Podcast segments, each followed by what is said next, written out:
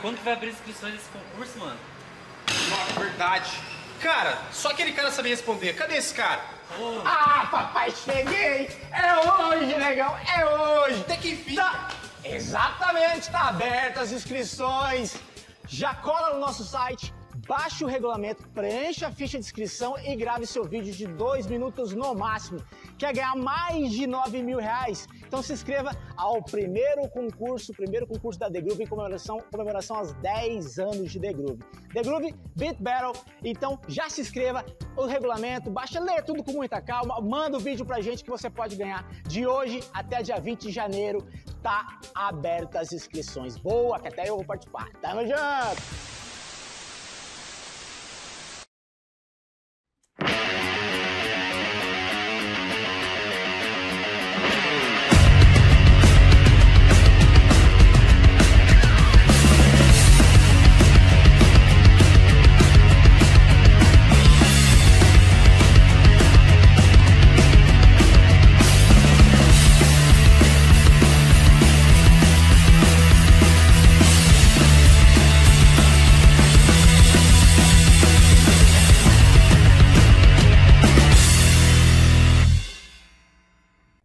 História também, Ah, velho. Oi, muito boa noite! Hello! Gostaria de Estamos ao- falar que nós estamos aqui com a nossa meme favorita. Ah, Vai meter um zoom na cara dela, A certeza. pri- Não, já tô preparando aqui o Já, o- só aquele frame que ela tá. É. Aí vira figurinha, né? Muito bem-vinda novamente, senhorita Tabatão. Tabateira, tô de volta! Tabatinga. E aí? Como, como que é a frase que você falou mesmo dos seus olhos? São verdes bofetadas no seu coração. Cacete. Ah, Até eu aqui, Ah. ó. E vou falar, viu? Tá solteira. viu? Tá é, solteira. Quem mandar o superchat ganha o telefone dela. Aí, Israel. 9,99. 9,90. Muito bom. Porra, muito eu tô bom, valendo mais bom. nada mesmo. Ah, Não, mas Rapaz, vamos aumentar. Chega até 500 reais. 9,90? Ah, Não, é, dá pra subir, dá pra subir Não, mais. Tem aí- o telefone. Não, tem que Me ser ajuda, barato irmão. que a inscrição do Beat Battle. É verdade, senão desvaloriza o The Groove Beat Battle, é verdade. Tem que ser um pouquinho. Então, 18 reais, vai. 18 reais vale. 18,99. Tá certo, Israel. Tá certo. Ó, seja bem-vindo a esse episódio 147. Oi? 4, 144. Ah, ainda bem que você lembrou. É, eu lembrei. Obrigado pelo. Eu Ah, sempre é. erro os episódios, cara. mas Nunca. eu- 144 episódios e não acertou nenhum Nunca, primeiro. Nenhum. Tá lá no primeiro lá. Esse episódio. Qual que é o episódio mesmo? É o primeiro. É porque eu olho e eu falo, pô, eu fico na cabeça assim, pô, 147, beleza. Aí eu vou falar, daí não é. Nunca é, que raiva. Só o Nunca. centésimo. O centésimo Com não errei. certeza, quando chegar no 147, ele vai falar que É 144. 144. Oi, Tabatã. é, Para começando! ver os olhos verdes esbofetados Ó, dessa ó, mulher. ó, só. Caralho. Bofetada, Vai Se tomar liga, Esse olhar bofetada. aqui é perigoso, hein? é. Alguém Vai. vai. virar meme hoje, hein? Cadê Com a Maria? certeza. A Maria tá assistindo? A Maria Com a mamá? É, A minha? Tá Onde assistindo? que a Maria está, Maicon? Não falaremos sobre isso. Próximo capítulo. Next. Alguém tá com ciúmes aqui. O João Tá falou que ia bater no namorado dela. O João falou assim: Mamãe, a Maria foi no, no, no shopping com o namorado. Eu falei: Foi com quem? Foi com o namorado, mamãe. Foi fazer o quê? Namorar, ué. tá certo, tá certo. Ah, então tá explicado porque que o Marco tá rouco. É, o Mike tá É. rouco, tá passando por vários problemas psicológicos aí, né. Fica Pularemos esse. Você também viu? tem. A sua tem 16 também, né? tranquilo. 17. 17? 17. Tá um pouquinho pior. Tá Porque bem depois- pior, né? porque Nesse ano, a partir de outubro, eu já não mando mais. Entendeu? É verdade, oficialmente você não manda mais. E Exatamente. aí já começa a criar Não, não vai criar nada. asas, eu ia falar, criar asas. Olha, Não é alguém, criar netos. alguém é está isso. ficando vermelho. Vamos voltar pro. Onde a gente tava? Beleza, vai, ó. Ó, seja bem-vindo ao episódio 144. É o primeiro episódio ah, com o convidado do ano. O ano passado a gente fez o podcast, mas foi especialmente ao The Groove Beat Battle, que é o nosso concurso nacional de bateras. O primeiro concurso da The E Groove. quem não tá sabendo desse concurso, Michael? Quem, tá, quem não tá sabendo tá de sacanagem, porque a gente tá dois meses falando sobre isso. A gente vai falar. Puta, essa música do Zezé é foda. Essa o música, Michael tá essa dois música é meses boa. produzindo música é conteúdo. Ele tá gravando, ele tá falando. Meu, eu já não aguento mais ver a cara do Michael no meu É primeiro. verdade. Ele Pois que edita é. tudo, cara. Eu falo, é. dá um zoom, aí ele dá um zoom. Tem aqui. Aí, dando zoom. Aí. Isso aí, eu já vi Ó. até espinha do nariz dele. É. Olha aí, olha aí. É, inclusive, quem precisar de, de um videomaker, um fotógrafo. Isso aí, me Um- contrata porque eu vou ser demitido. O namorado, ele tá solteiro, viu, gente? Verdade. É, isso é importante. Quem mandar um pix de 1,99 a gente. Puta, Obrigada. Maicon. É porque, Muito pô, obrigada, Maicon. Não, É que pelo você menos- não, você não vale tanto assim também, né? Pelo menos eu valho alguma coisa. É. Desculpa, placa não vale nada. Tá vendo? A Ó, gente então- vale. Ó, então 1,99 ali e 18,90 aqui. Aí a gente passa os telefones, os contatos de cada um aí. E, e o meu, não, porque eu, eu já tá aqui já. Já, Já tá, foi ca- comprado. tá já. casadinho, tá, comprado. tá tudo certo. Tá Já tudo, Arrematado no leilão. tudo no Matou script. reunião. Ó, então seja bem-vindo, seja bem-vinda, onde você estiver. Ah, de- não sei onde essa, essa live está chegando agora, mas. Vai- É É, ele. assim a noite toda, tá? Ele pega as melhores. Porque eu tenho um problema aqui, ó, com a cara. Boa, depois você só recorta e joga. Blau. Ai, cara. Ó, então você que tá vendo aqui ao vivo, é, bota no chat pra gente de onde você é, que estado, que cidade. Coloca pra gente aqui e mande seus comentários, sua pergunta, que a gente vai fazer pro nosso, pra nossa convidada mais que especial. Gostaria Inclusive- de agradecer aqui, ó, o fã clube Te Cuido Marisabel. Uhul! Aqui, ó, comentando em peso. Continua, galera. Daqui a pouco a gente vai interagir com vocês. Legal, legal. Já manda pra todo mundo do fã clube, já em peso, além do perfil do fã clube, do fã, fã, Fã Clube! Sem flan. sem fã, né? Sem flan. além do fã clube, a, a galera que faz parte, né? Por favor, estejam aqui também. E os amigos, e os vizinhos, os primos, os cachorros e todo mundo que queira ver esse podcast maravilhoso, que é o primeiro do ano. Episódio 144. Mas antes de a gente Antes Seguir de todo- todo o lance aqui, eu preciso falar uma coisa muito importante pra você. Eu queria agradecer do fundo do meu coração, anos 2023. Vou fazer uma politicagem agora aqui. É uma coisa bem rápida, bem simples, bem singela, de todo o meu coração. Mas eu queria agradecer a sua audiência que esteve com a gente nos muitos episódios que era pra eu ter visto antes. Quantos episódios teve ano, ano passado? Eu não vi, mas foram muitos. Isso eu sei. 142. Só ano passado, não. Ah, não. Só ano passado. Só ano passado, é. Ah, não sei, foram muitos. Mas o ano passado a gente ficou centenário, né? Então, pô, Porra. vale muito a pena, né, pô? Oi, teve gente pra cacete. Até é, entrevistados que veio pela segunda vez. Muitos, né? Sim, a gente teve alguns entrevistados pela segunda vez, é, falando de alguns assuntos bem espe- específicos, assim, como Bolha, falando sobre vida na estrada. Aí teve o Grande Sandrinho Bolha. Moreno, que falou sobre. Não lembro o que foi, mas foi dois episódios. É, foi sobre a carreira, né? Sobre a vida. O primeiro Isso. foi sobre a carreira. Isso, ele falou sobre a trajetória, né? Tipo, como se portar e, e etc e tal. Depois veio o Wesley Abdo, que a gente falou sobre afinação de bateria. Então, se você quiser, a gente fez é, um podcast de 5 horas, inclusive. Tá preparada pra quebrar o recorde? Vambora. Caraca, meu irmão, Aí, cinco ó, horas. Cinco. Cara, o do bolha foi. O do segundo do bolha foi 5 horas e 20. Já saiu bêbado daqui. Cara, no final a gente já tava assim, ah, acho que a gente tem que encerrar. Encerrar, cara, né? acho que. E assunto não acabava. É. né? E o Israel aqui nem cortava mais. Já tava só assim, só. Eu tava aqui, ó. Next, next, next. Eu falei que o próximo podcast eu vou operar lá da sala. Só no, no joystick. Então, assim, muito obrigado pelo ano de 2023. Espero você aqui no ano de 2024, que a gente não tenha pretensão de acabar o podcast. E comentem aqui quem você queira que esteja aqui. Pode ser todas as áreas da música, desde vocalistas, eh, contrabaixistas, tecladistas e todos o resto que eu vou esquecer de uma galera, então vou parar de falar. Tocou alguma E coisa? Tocou alguma coisa, ou não tocou, mas está fazendo parte, como holds já passaram por aqui, é, empresários, é, que é mais? Da, da, da, da galera da, do Post backstage. Técnico de Técnico som. de som, técnico de áudio, Videomaker. Técnico de videomaker, luz. Importante. técnico de luz. Já, cara, uma galera já passou. Falta alguma área passar por aqui ou não?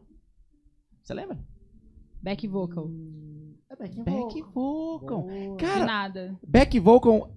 backing vocal. Não, back, peraí. Back vocal. Vocal, beleza. Pô, tem, tem as meninas que são ativas nas, nas bandas shows por aí, cara.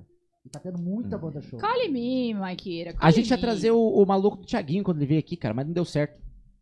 Ia, ia vir ele e o Flavinho Vioto, que é o Batera. Mas não acabou não rolando, porque eles, eles falaram que não ia ter passagem de som, aí tiveram aí, lascou tudo. aí. Mas viria o back vocal deles. Aí, Aí, ó. Alô, Vini, precisamos de você. Pô, o Vini tá sumido, né? É, agora ele tá vendendo. É, Sistema de segurança. Isso. EMIV. é, Melhor eu sei. sistema de segurança do meu grande amigo, Recomendo. Luanzinho. Ó, Emive, patrocina nós então, já que é tão bom assim. Patrocina aí, Emive. Se liga. Muito bom. Ó, então, ah, se inscreva aqui no nosso canal, caso você, você não tenha inscrito ah, ainda. Se você quiser participar do chat, obrigatoriamente você tem que se inscrever. Se você quiser mandar um super chat pra gente, a gente dá aquela super moral pra você, lê o seu comentário, coloca na tela, faz uma interação. Caso você queira divulgar de repente o seu arroba, que você tem um arroba fitness aí, ou, ou um arroba do pet, ou uma empresa do papai, do namorado, ou simplesmente você quer divulgar o seu Instagram para seguir, para subir os seus seguidores, então você manda um super chat pra gente, a gente lê, faz um merchanzaço pra você tá tudo certo. Essa opção é só pra quem está vendo ao vivo. Pra quem tá vendo gravado, obrigado pela sua audiência, se inscreva também. Mas tem um botãozinho abaixo desse vídeo entre o inscrever-se, que você já sabe onde tá, porque você já se inscreveu, lógico. É, e, e o vídeo. Então fica bem no meiozinho ali, tem um botãozinho, um botãozinho de valeu, valeu demais. Você clica ali, contribui com o canal, a gente vai devolvendo isso em, em forma de conteúdo. É, acho que é isso, né, Israel? Mais alguma coisa? É, Spotify. Ah, Spotify. Ah, acho que esse ano a gente já pode parar de falar de Spotify. Ah, por favor, não aguento mais. É, já, já, já tá falando, já tem uns seis meses já, ou, Spotify, ou mais. Todo mundo já sabe. Todo mundo já sabe, gente. O podcast tá no É. Spotify. Não, ele tá no Spotify e com vídeo. Com Esse é o diferencial. Então, porque bom, não é com do áudio. Valeu demais, falamos do Superchat. É. E daqui a pouco a gente fala sobre o concurso nacional de bateria, que já abriram as inscrições. Vai até só dia 20 de janeiro. Você pode ganhar mais de 12 mil reais em prêmio. Quem assistiu o último podcast vai saber o valor real. Que o É papai verdade. aqui colocou na tela. E não, Porque e- eu sou desse. Ainda vale lembrar que entrou um do nada, né? Eu Do dia. vendo nada. E aí tá chegando a 14 mil reais, cara. Bota pra. Depois conta como é que foi essa fita. O fornecedor 14 entrou e falou, ó, pode colocar aí no primeiro, segundo, terceiro lugar aí um, uma- um produto aí que tá tudo certo. É disso que eu estou falando. Muito louco, é né? disso que eu estou falando. Vou tocar bateria. Faz isso não. Caraca, Zé. Ó, então é isso. Pega essa live, já manda pro seu amiguinho, pro- traga pra cá, vamos interagir, vamos se comunicar. Meu nome é Mike Scudler, sou o host aqui do podcast.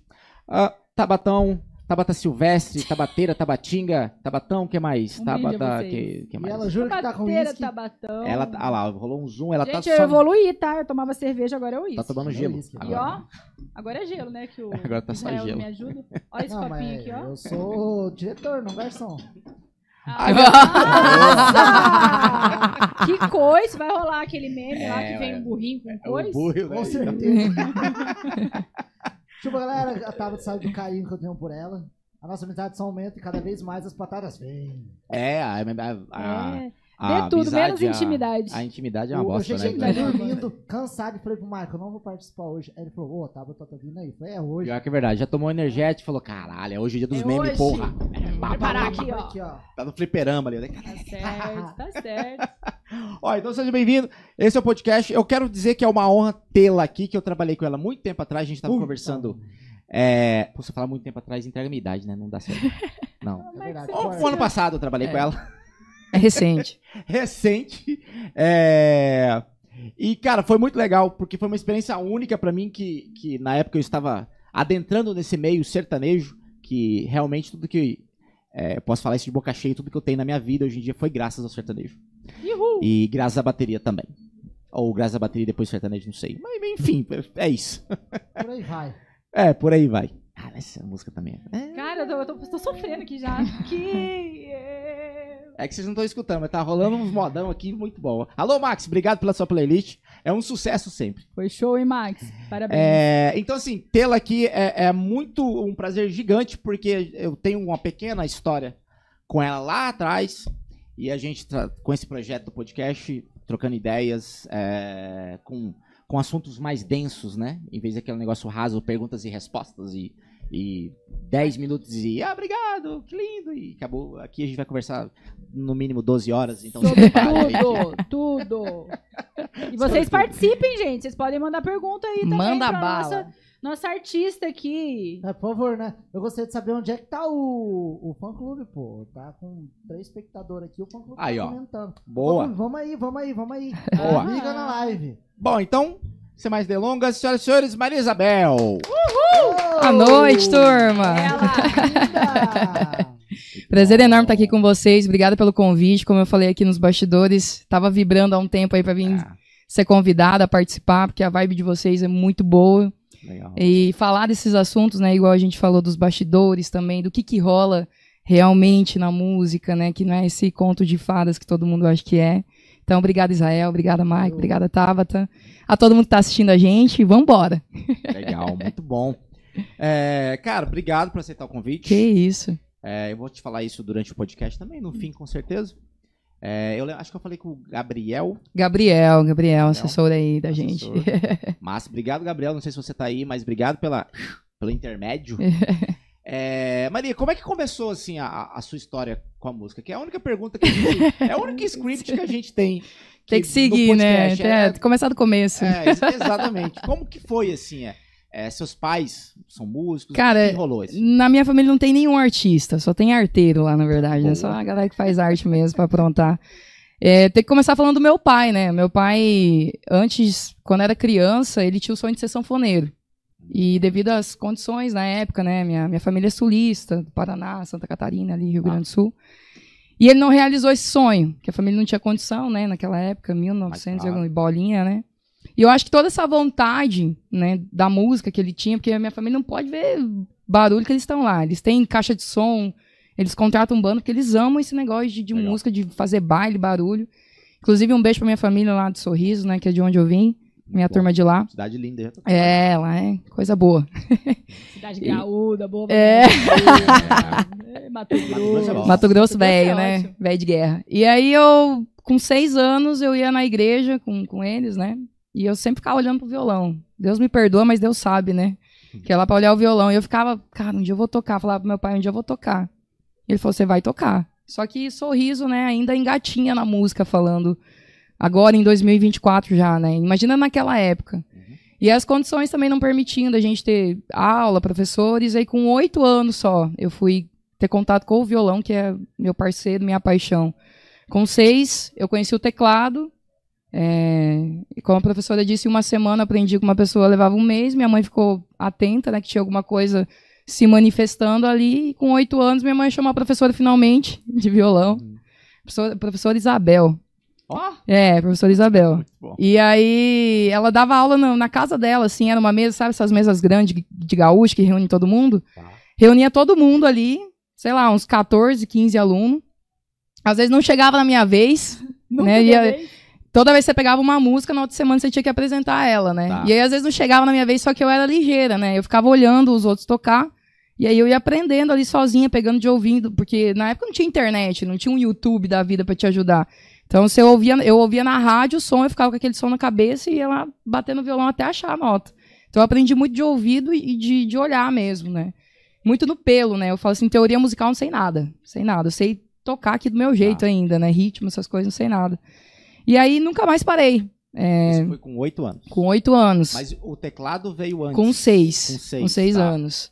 E aí eu virei aquela coisa com meu pai e minha mãe, né? Tipo, eu ia em algum lugar, traz violão. Já com oito anos. Ah, traz a Maria, mas pede pra ela trazer o Mas já violão. cantava? Já cantava. Ô, Já ô. cantava. Com seis anos já no teclado, eu não tinha o teclado em casa, mas eu já soltava as notas ali. Mas com o violão que eu, que eu deslanchei, eu sempre fui uma criança muito tímida, né? Muito retraída. E aí com a música eu me Olha, solto. Tanto que Legal. na minha vida pessoal eu sou bem tímida. Mas como artista, não tem problema nenhum, sou bem Você desinibida. veste de artista e vai. É, exatamente. A gente fala que é um personagem, né? É. E realmente é. Quando eu me, me caracterizo, vira outra pessoa. Já na vida pessoal eu já sou mais, mais quietinha, Cara, é mais. engraçado você falar isso aí, Não porque parece. tem... Não parece? Não, aquela retraída não. Às vezes você sei de um personagem. É, É, aqui tá a cantora, né? é, Entendeu? Tá exatamente. Chama a gente pro churrasco. Pode deixar. É, porque daí acho que vai ser... Se bem que você bebe umazinha, não? Cara, é muito interessante. Eu sou vegetariana há nove anos. Eu não como carne. Me pro não, é até interessante porque eu vou no churrasco. Eu sempre vou, sempre me chama. leva suas É, paradas. eu levo meu pão de alho, meu queijinho com alho, que todo mundo acaba comendo no final. E tomar uma é só quando eu não tô trabalhando. Quando eu tô trabalhando, eu não, não sou muito de misturar, porque eu tenho um problema sério de ficar rouca com cerveja. E queria ser os sertanejos que sabem cantar e beber, mas não, não, não rola pra mim. É só água ou no máximo um tereré. Então, quando eu tenho churrasco, é tipo, ah, não vou trabalhar, não tenho show, aí beleza. Aí, aí consegue fazer. Porque sou cheio das firulas, né? Não, mas tá assim, cara, vou- se você pegar a- a- uma das icônicas duplas sertanejas do país, Chico É. e Chororó, os caras até hoje com 50 anos de E carreira. vozeirão. Mas Parece é o cuidado, né? é uma coisa cuidado, interessante da gente falar, porque todo mundo acha que artista é tudo banalizado, é tudo mal feito, vai ali e faz. E realmente o nosso meio tem, tem muitas coisas, né, que, que ficam nos bastidores mesmo. Mas eu aprendi quando eu vim pra cá. Eu fui um produto é, estudado, planejado e que capinou bastante. Eu cheguei aqui, eu era super tímida, né? É, sempre me comuniquei muito bem com as palavras. Mas eu tive que fazer aula de expressão corporal, eu tive que ir em fonoaudióloga, fazer aula de voz. Então eu tinha uma agenda só para cuidar da artista, só para cuidar da, da aparência, de tudo. Fui treinada para entrevistas, tipo, se eu não tava fazendo nada, eu tava ali treinando, estudando DVD de artistas, que hoje em dia não se vê mais, né? Hoje a nossa geração é muito, essa geração atual, né? Não falo nem a minha. Porque a gente tá aqui hoje lidando com a internet, para mim foi um é como se eu tivesse que ter reaprendido muito espaço, porque quando eu entrei no meio da música, o artista era blindado, a gente não, não aparecia, né? Era aquela vida pessoal, tudo tudo Aham. muito blindado, a gente não tinha muito acesso aos artistas, né? E quando a internet veio, eu já tive que fazer todo o caminho ao contrário. Tive que começar a me expor, tive que começar Desconstruir Refazer- a parte exatamente. fechadinha ali. Exatamente. mais Na sua, pra conseguir começar a expor, né? Porque a geração dos 90 ali, eu sou de 93, né? Comecei na música em 2010, se eu não me engano, né? Profissionalmente. Naquela época, a rede social era o, o Orkut, Orkut Facebook, tava- é. ali alguma coisa, né? O Então, Orkut tá- acho que tá fechando. Ah, eu tava migrando pro Facebook. é, eu acho que o. Facebook ainda era, era forte na É. época, né? E, e o Instagram nem, nem se. O WhatsApp, essas coisas, nem lembro se, se tinha, né? Ah, não, acho que talvez tinha, mas não era forte. Exatamente. O WhatsApp? Instagram não tinha Não, ainda. pô, o não. WhatsApp foi pra 2012, eu acho. Que surgiu? Não, é. Ou que 2011, explodiu. 2012. Explodiu, né? Tá. Eu lembro disso, sabe? Porque em 2010 eu participei do Caldas Country Festival alguma coisa. Aí já tinha Facebook. já tinha Facebook. E a gente tinha que votar na época, né? E aí a Ah. internet era aquelas de pendrive ainda, móvel, que você colocava. Verdade. Cara, Ah, internet de pendrive. pendrive. exatamente. Tô te Nossa, falando, cara. Recordar e viver, né? Eu sou dinossauro, velho. É, é, é- é interessante falar porque, assim, passa muito rápido, a gente Passa. acaba esquecendo. E a geração atual é muito rápida, né? A gente Demais. fala demais e... Tem muita ferramenta, Exato. gente. É muita ferramenta. Ó, hoje mesmo a gente tá aqui numa live com trocentas câmeras desse tamanho. Na minha época, as câmeras é desse tamanho, aquelas ainda assim aqui, ó, sabe? E você não tem limite. A pessoa ela pode assistir aqui no bairro, da onde a gente tá aqui, e em outras É, rompeu fo- fronteiras, né? Não, não existe fronteiras É pra internet, muito- né? O pessoal, às vezes, lá do Japão né, tá, cara? tá acompanhando a gente. Exatamente. Mas é interessante a gente falar, e essa desconstrução que eu tive foi muito difícil. Porque até hoje eu tenho dificuldade de me expor, de estar mostrando a minha vida pros, pros meus seguidores. E o legal é que eles sabem disso. Os meus seguidores, eles são. Me acompanham a maioria desde 2012. Meus fãs aí. Que eu fiz muita escola aqui em Campo Grande, né? Quando eu cheguei aqui, é, o pessoal fala: não, você vai cantar a escola. Eu falo assim: o que, que é isso? Cant- Cantar Uhum. escola, gente, vocês são doidos.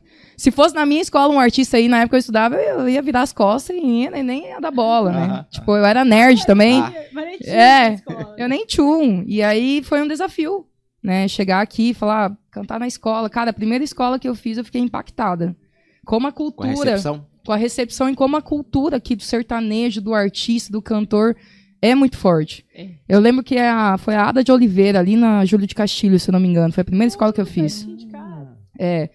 E eu não sabia falar, não sabia como lidar com o jovem, como me comunicar, mas bastou falar, cantar, que os caras já. O pessoal já veio pra cima e virou uma, um marco na minha carreira, né? E naquela época ainda o Instagram não existia. Aham. Não, existia, mas não tinha stories, todas as, as ferramentas que a gente tinha. Então o pessoal era muito do CD ainda, né? A gente CD distribuiu muito né? CD, É. autógrafo e foto. Foto, então eu chegava a atender assim por dia. A foto, desde quando começou o negócio de Orkut, foi. É, já Caraca, velho. virou uma febrezinha, né? E De... aí os celulares começaram a ficar melhores e resoluções melhores. E tu, É. tu, tu já conseguir tirar uma foto agora, já postar, a pessoa já dá lá. E aí vai, né? Exatamente, cara. É muito legal, né, a gente fazer essa linha do tempo aqui pra ver quantas coisas mudaram. Mas voltando à escola e, e, e aí virou uma febre, na verdade, na época. E aí vem a, os ônibus, que também eu não tem como não falar. Através, eu falo assim, a- é, escola, os ônibus e a Beijo Beijo, que foi minha música de trabalho que, que explodiu, que, enfim, é, foi um marco na minha carreira. E na escola não tinha essas lives. Imagina se na época que eu fizesse, tivesse essas lives, tivesse como registrar, né? é, melhor. E aí, a- através das escolas, veio a campanha dos ônibus do consórcio Guaicurus, que eu nem tinha dimensão, nunca tinha andado de ônibus na minha vida, né? Não, não conhecia essa cultura também, porque eu vim pra cá muito nova, com, com é isso que eu 18 ia te perguntar, quantos anos você resolveu mudar pra Campo Grande? Cara, eu, eu passei na Federal do Mato Grosso com 17. 18 eu fui pra Sinop, né? E, e comecei a estudar medicina veterinária. E nisso começou a minha carreira também, porque eu fui descoberta num, show de calouros, lá em Ah. Sorriso. E eu nunca esqueço, porque o cara. Eu cheguei atrasada é, pra, pra fazer a inscrição. E o cara me olhou e falou assim: Cara, já era. Aí eu peguei a minha viola e falei: Ah, Tá bom. tá bom. Aí quando eu desci do trio, era um trio elétrico, né? é, tipo assim, problema seu, né? Irresponsável é tá você. Aí eu desci, ele falou, "Ô, não sei o que. Aí eu voltei e ele falou assim, cara, não sei. Gostei de você. Aí eu falei, tá, beleza. Daí ele falou assim, mas eu vou deixar você cantar com uma condição. Você vai cantar por último. Eu olhei e falei, tá bom, cara. Por mim, cantando é a conta. Aí eu cantei e eu fiquei em segundo lugar. O pessoal que ganhou o primeiro lugar foi três caras. Eu falo que financeiramente eu saí bem, né? Porque eu ganhei uma bolada sozinho, os caras Ah. tiveram que dividir em três, né? então eu saí muito bem. E aí eu cantei, fui embora, e no outro dia um ca- esse cara ligou pra minha mãe. Não sei até hoje. Mexerique, se estiver assistindo, me explica aí. Foi meu primeiro empresário. Ele falou assim, Não. cara, qual que é da sua filha? Isso é um hobby ou é o sonho dela? Aí ela falou, cara, é o sonho dela, mas ela tem muito pé no chão, né? Tipo, ela sabe da realidade dela. Falou, porque se for o sonho dela, eu, eu vou ajudar ela. Aí começamos a conversar, é, o Mexerica, né? Depois veio ser meu primeiro empresário. Foi quem abriu as portas da música pra mim, né? E aí eu comecei a fazer meu primeiro CD totalmente crua. Crua, cara. Meu, Acabar de chegar. Ó, foi... Mas isso lá ou aqui já? Não, lá em Sinop. Lá. Ia Em ter Sinop. de Sorriso pra É. Sinop fazer faculdade. Exatamente. E aí eu comecei a produzir o primeiro CD, cara. Não, foi... então, o primeiro CD, eu O primeiro digo, foi CD lá foi lá também. Ah, tá. Tudo lá. Como a minha- o começo da minha carreira foi tudo no norte ali do Mato Grosso, né? Ali de sorriso pra cima a gente tocou em tudo quanto é lugar. E aí a- o meu primeiro CD foi muito carpido, cara. Eu não tinha noção de nada, sabe? De suavidade, de cantar perto, cantar longe do microfone, porque como eu fui criado nas rodas da família, a gente não tinha equipamento Não de som, era no gogó, no gogó mesmo, né? Tipo, tinha que ter É. tanto que a minha voz é forte, né? Por conta disso. E, e- e eu tenho a mão muito pesada no violão, porque tinha que tocar alto pra todo mundo ouvir. E galera gritando e bebendo e não sei o que. E você tinha que, que se sobressair pra esse som, né? Sim. Então eu apanhei muito no primeiro CD. Foi, foi bem foi bem louca a experiência, mas aprendi muito ao mesmo tempo. Porque na época a gente não tinha orientação. Por exemplo, eu cantava na região errada. Eu cantava grave no meu primeiro CD. Tipo, era muito estranho. Não, ninguém me chegou e falou, ô Maria, você tá cantando na região errada, cara. Acho que você pode explorar mais. Então eu sofri muito ne- nesse quesito, né? Até quando eu já tinha a banda, já tava fazendo show, eu entrava assim no show assim, ó, Tímida. tímida. Sempre foi sertanejo. Sempre foi sertanejo. E mas mais as, modão. e mais modão. Mas as minhas influências musicais são bem esquisitas. Meus pais é, me criaram ouvindo é, É, fala aí. Beatles, Creedence, Não. Rolling É, Stones. todo mundo. velho. É, não É, tem, pô. cara. E Isso eu, é, e eu, mas assim, Zezé, Rick Renner, Leandro Leonardo, Estão Deixando tava ali sempre presente, só que dava aquela mesclada. Meu pai também sempre foi dos alternativão, assim, antigos, sabe? Então, e eu trago muito isso pra minha música. Eu sou uma, uma pessoa que ouve de tudo, cara. E no meu show hoje tem de tudo. Tem Legal. de tudo, só que na pegada sertaneja, que é o que eu Sim. gosto de fazer. E, enfim. Aí, saindo do Mato Grosso lá, fazendo as, as modas, a gente tocou naquele nortão inteiro lá, cara. Se você pensar, a gente se enfiou naquelas bibocas lá, não tinha lugar que não tinha nem asfalto pra chegar. E foi uma experiência incrível, até eu vim pra Campo Grande. Porque a, como a minha família é do sul, e toda vez que a gente passava por aqui, né, porque é dois dias de viagem pra chegar no Paraná, né? Hoje em dia eu acho que continua sendo os dois dias, são dois mil km, é longe pra caramba. Aham. Minha família é de Francisco Beltrão, Renascença Marmeleiro ali. E a gente parava aqui, já- quando a viagem rendia, a gente dormia aqui em Campo Grande, desde de sempre. E a minha mãe falava assim: se um dia você seguir carreira musical, você vai estourar aqui. Ah, que legal. Profetizou, né? Mãe, né? É- Mãe é sempre assim. Minha mãe, velho, beijão pra... guarda-chuva, deixa eu ver. Deixa eu ver. Muito bom. E realmente, aí numa vinda pra cá, eu vim colher repertório aqui. Caí na mão do Marco Aurélio. E aí, ele, na verdade, ele era pra montar o meu, meu CD e ele falou, cara, Gostei de você também. Muito bom. Já ouvi muito isso. né? É, e aí eu falei, aí foi uma surpresa gigante, porque eu sempre fui muito fã de Marco Aurélio e Paulo Sérgio. E através dele eu conheci Maria Cecília e Rodolfo, que, cara, a Maria Cecília e Rodolfo é muito interessante, que a primeira vez que eu pisei num palco profissional foi com eles lá em Sorriso. Eles foram cantar lá e eu fui, fui tietar no hotel, porque eu queria muito ver, só ver, não era nem a foto. E a Maria, sempre muito carismática, né? Ela me olhou e falou assim: bora lá cantar uma com, com a gente. Rapaz, cara. Maria, Maria é massa. É, cara, eu, eu sou muito fã dele, sou muito grata também. Foi a primeira vez que eu pisei num palco profissional que eu senti um tem vários negócio. vídeos com a Maria Cecília. Se eu te falar onde, você não vai acreditar. Onde? Bala busca. Bah! eu não sou dessa época aí, mas já ouvi falar, hein? Caralho, bala busca. O Bala Melhor Busca. pequena pedra E eu da vou te época. falar com que banda ainda. Ovelha Negra. Nossa. Que o Herbert depois virou sertanejo, você lembra? Ah, Todo mundo vira sertanejo uma hora. É, cara, não adianta, né? é. Não adianta. A gente perambula, perambula. É, no Mariazinha, sertanejo. cara. Que massa. É, e aí através. E, cara, eu fiquei extasiada. Eu acho que fiquei uns 15 dias aérea por conta disso. Porque eu, eu nunca tinha tido aquele negócio de banda, luz, público. Né? E eu tava cantando em casa também, muitos amigos meus me reconheceram, então foi assim, uma febre. É, a minha escola, na época, nossa, fez reportagem, um monte de coisa, porque eu tinha participado com eles. E ali eu tomei dimensão, falei, cara, isso eu já, eu já tinha 16 anos, eu acho, na época, nem imaginava que ia acontecer tudo que aconteceu. E aí, quando eu vim pra cá e, e- e tomei dimensão disso tudo, comecei a conviver com o Meus Mariano, Maria Cecília, Ivan Miyazato, eu falei, cara, É isso. todo Esferas, mundo que eu era esfera. fã tava ali, tipo, tomando uma, comendo, fazendo churrasco, assim. E pra mim foi muito louco, porque eu, eu me entender que eu também era artista. Uhum. Que eu tinha que sair da posição de fã ali, né? E entender que eu, tipo, era Tá igual como eles. igual, né? Entendeu? E foi, assim, uma experiência muito. Eu falo, vim pra cá, pra Campo Grande, foi. Até hoje, é uma metamorfose pra mim. Cada dia eu descubro mais coisas. Parece que eu nasci aqui, assim. Eu tenho uma identificação muito grande com a cultura. Todo mundo fala que o pessoal daqui é meio jacu, meio fechadão, né? Cara, eu já. Não sei se porque eu sou de É fora. porque eu- você gosta de Campo Grande. Pode ser, pode ser. Eu sou apaixonada por aqui. Eu acho que a qualidade de vida que a gente tem aqui, a história da música que a gente tem, tem aqui, a cultura, né? Do, da comida, do, do, do linguajar. Eu acho muito legal. Eu acho muito interessante isso e gosto muito de estar aqui. Eu passei três anos em São Paulo. Eu fui embora em 2016. É, fiquei três anos e voltei. Pra... Pro quê? Você foi embora pra São Paulo? Cara, pra... foi, é, eu tinha gravado um DVD em 2016. Gravei em cima de um prédio aqui, ali na, na, foi na com o 13, Lene, ali. Oi? Foi com o Lenny? Foi com o Lene, exatamente. aquele Lene. Então, e foi muito louca essa ideia, porque foi, Genial, partiu tudo cara. desse cabeção aqui, meu. É, eu gravei a campanha de um, de um político na época no Ele Ponto.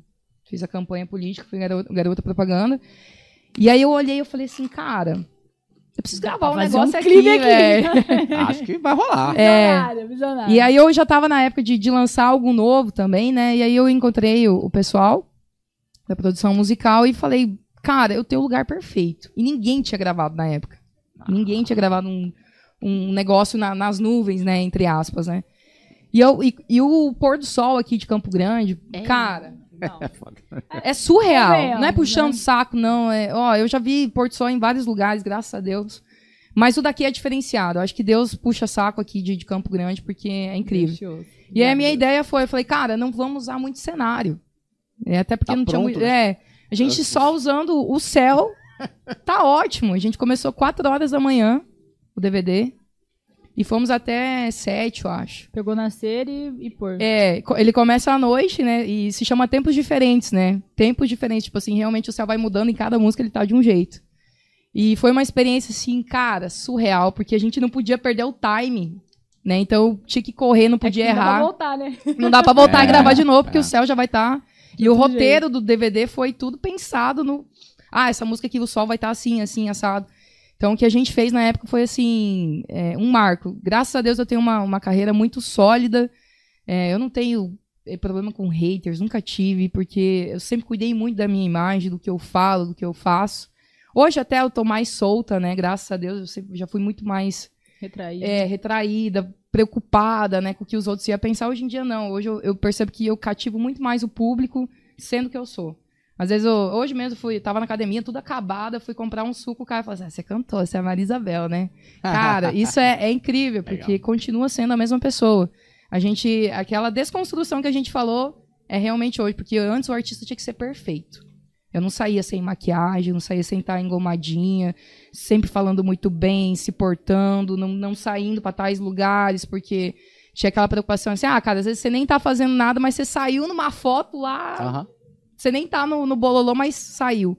Então, hoje é, é uma desconstrução. E a Maria Isabel, a cada dia, tanto a cantora quanto a, a, a pessoa tá se conhecendo cada vez mais. E não para, cara. É uma coisa assim que todo dia.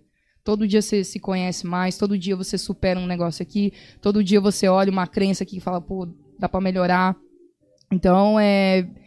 Cara, é uma viagem falar de mim. Na verdade, eu vou até me perdendo, vocês têm que me ajudar aí, porque é muita coisa. Não, é muita muito bom, história. muito bom saber da, É da- trajetória. Esse, esse DVD, quando eu vi a primeira vez, eu achei É louco demais. foda pra caralho. É louco demais. Muito bom. E eu fico pensando, cara, como que foi levar os equipos lá pra cima? Então, a gente foi uma loucura. Na verdade, o, o- o prédio, ele já tava, ele tava com um processo porque um cara tinha se jogado de lá. E aí, quando eu procurei pra gravar, ele falou, cara, não.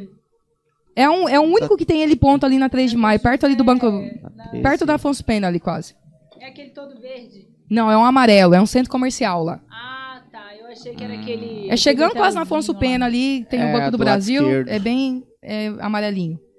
E aí eu falei, cara, eu preciso gravar aqui. E É aí, isso. na época, eu tava, eu tava assim, meio rebelde, tinha passado por uma depressão, aí minha mãe me levou lá pra Curitiba. E, e aí tem a, a igreja lá do padre Reginaldo Manzotti, lá que ele prega lá, e a minha mãe é muito, muito devota dele, muito fã. E ela me levou lá, e eu tava assim, cara, eu tava redia, sabe? Rebelde mesmo. E minha mãe me levou e, e tinha uma santa lá, Nossa Senhora da Guadalupe. Aí minha mãe falou assim: ah, filha, conversa e tal. E eu assim. Quero nada, não. Aí eu olhei pra ela e falei assim: cara, se tu é tu mesmo, eu nem sei teu nome direito, não sei tua história. Eu preciso disso aqui, ó. Intercede por mim. Se eu conseguir, eu vou usar uma camiseta sua nesse DVD. Cara, foi questão de dois dias. A gente conseguiu a liberação do, do, do prédio. Caralho. E aí veio a função de subir os equipamentos, né, cara? Que era muita, não era muita coisa, mas era muita coisa, né, também ao mesmo tempo. Aham. E aí tá, subimos. Gravamos tal dia, choveu. Putz. Desce tudo de novo, cara. Aí, aí eu fiquei revoltado mais ainda. Caralho. Daí eu pensei assim, não, cara, tá tudo bem. Na época eu não tinha a sabedoria que eu tinha hoje, de entender o tempo das coisas, né? E aí eu, todo mundo fala, cara, o céu vai estar impecável na outra semana. E realmente, cara, foi um show. Choveu, limpou. É, foi assim, chuva de bênçãos. Eu sempre falo assim, cara, quando é chuva, tá limpando, tá abençoando. E realmente, porque assim, foi fantástico o que a gente fez lá em cima. É, a gente ficou uma mais de uma semana trancado em estúdio, dormindo, comendo, tudo. Quase só não tomava banho lá porque não tinha é, como fazer. E eu acompanhando tudo. Tipo, o João Rafael, que foi um dos produtores musicais, que é meu parceiro até hoje. Ele falava assim, nega, vai pra casa, cara. Vai. Eu tô gravando shake aqui, você não precisa estar aqui. Eu falava, não, cara. Isso é um filho. É. Quero fazer parte. Eu quero fazer parte, eu quero entender, porque eu fui muito privada nos meus outros projetos de acompanhar.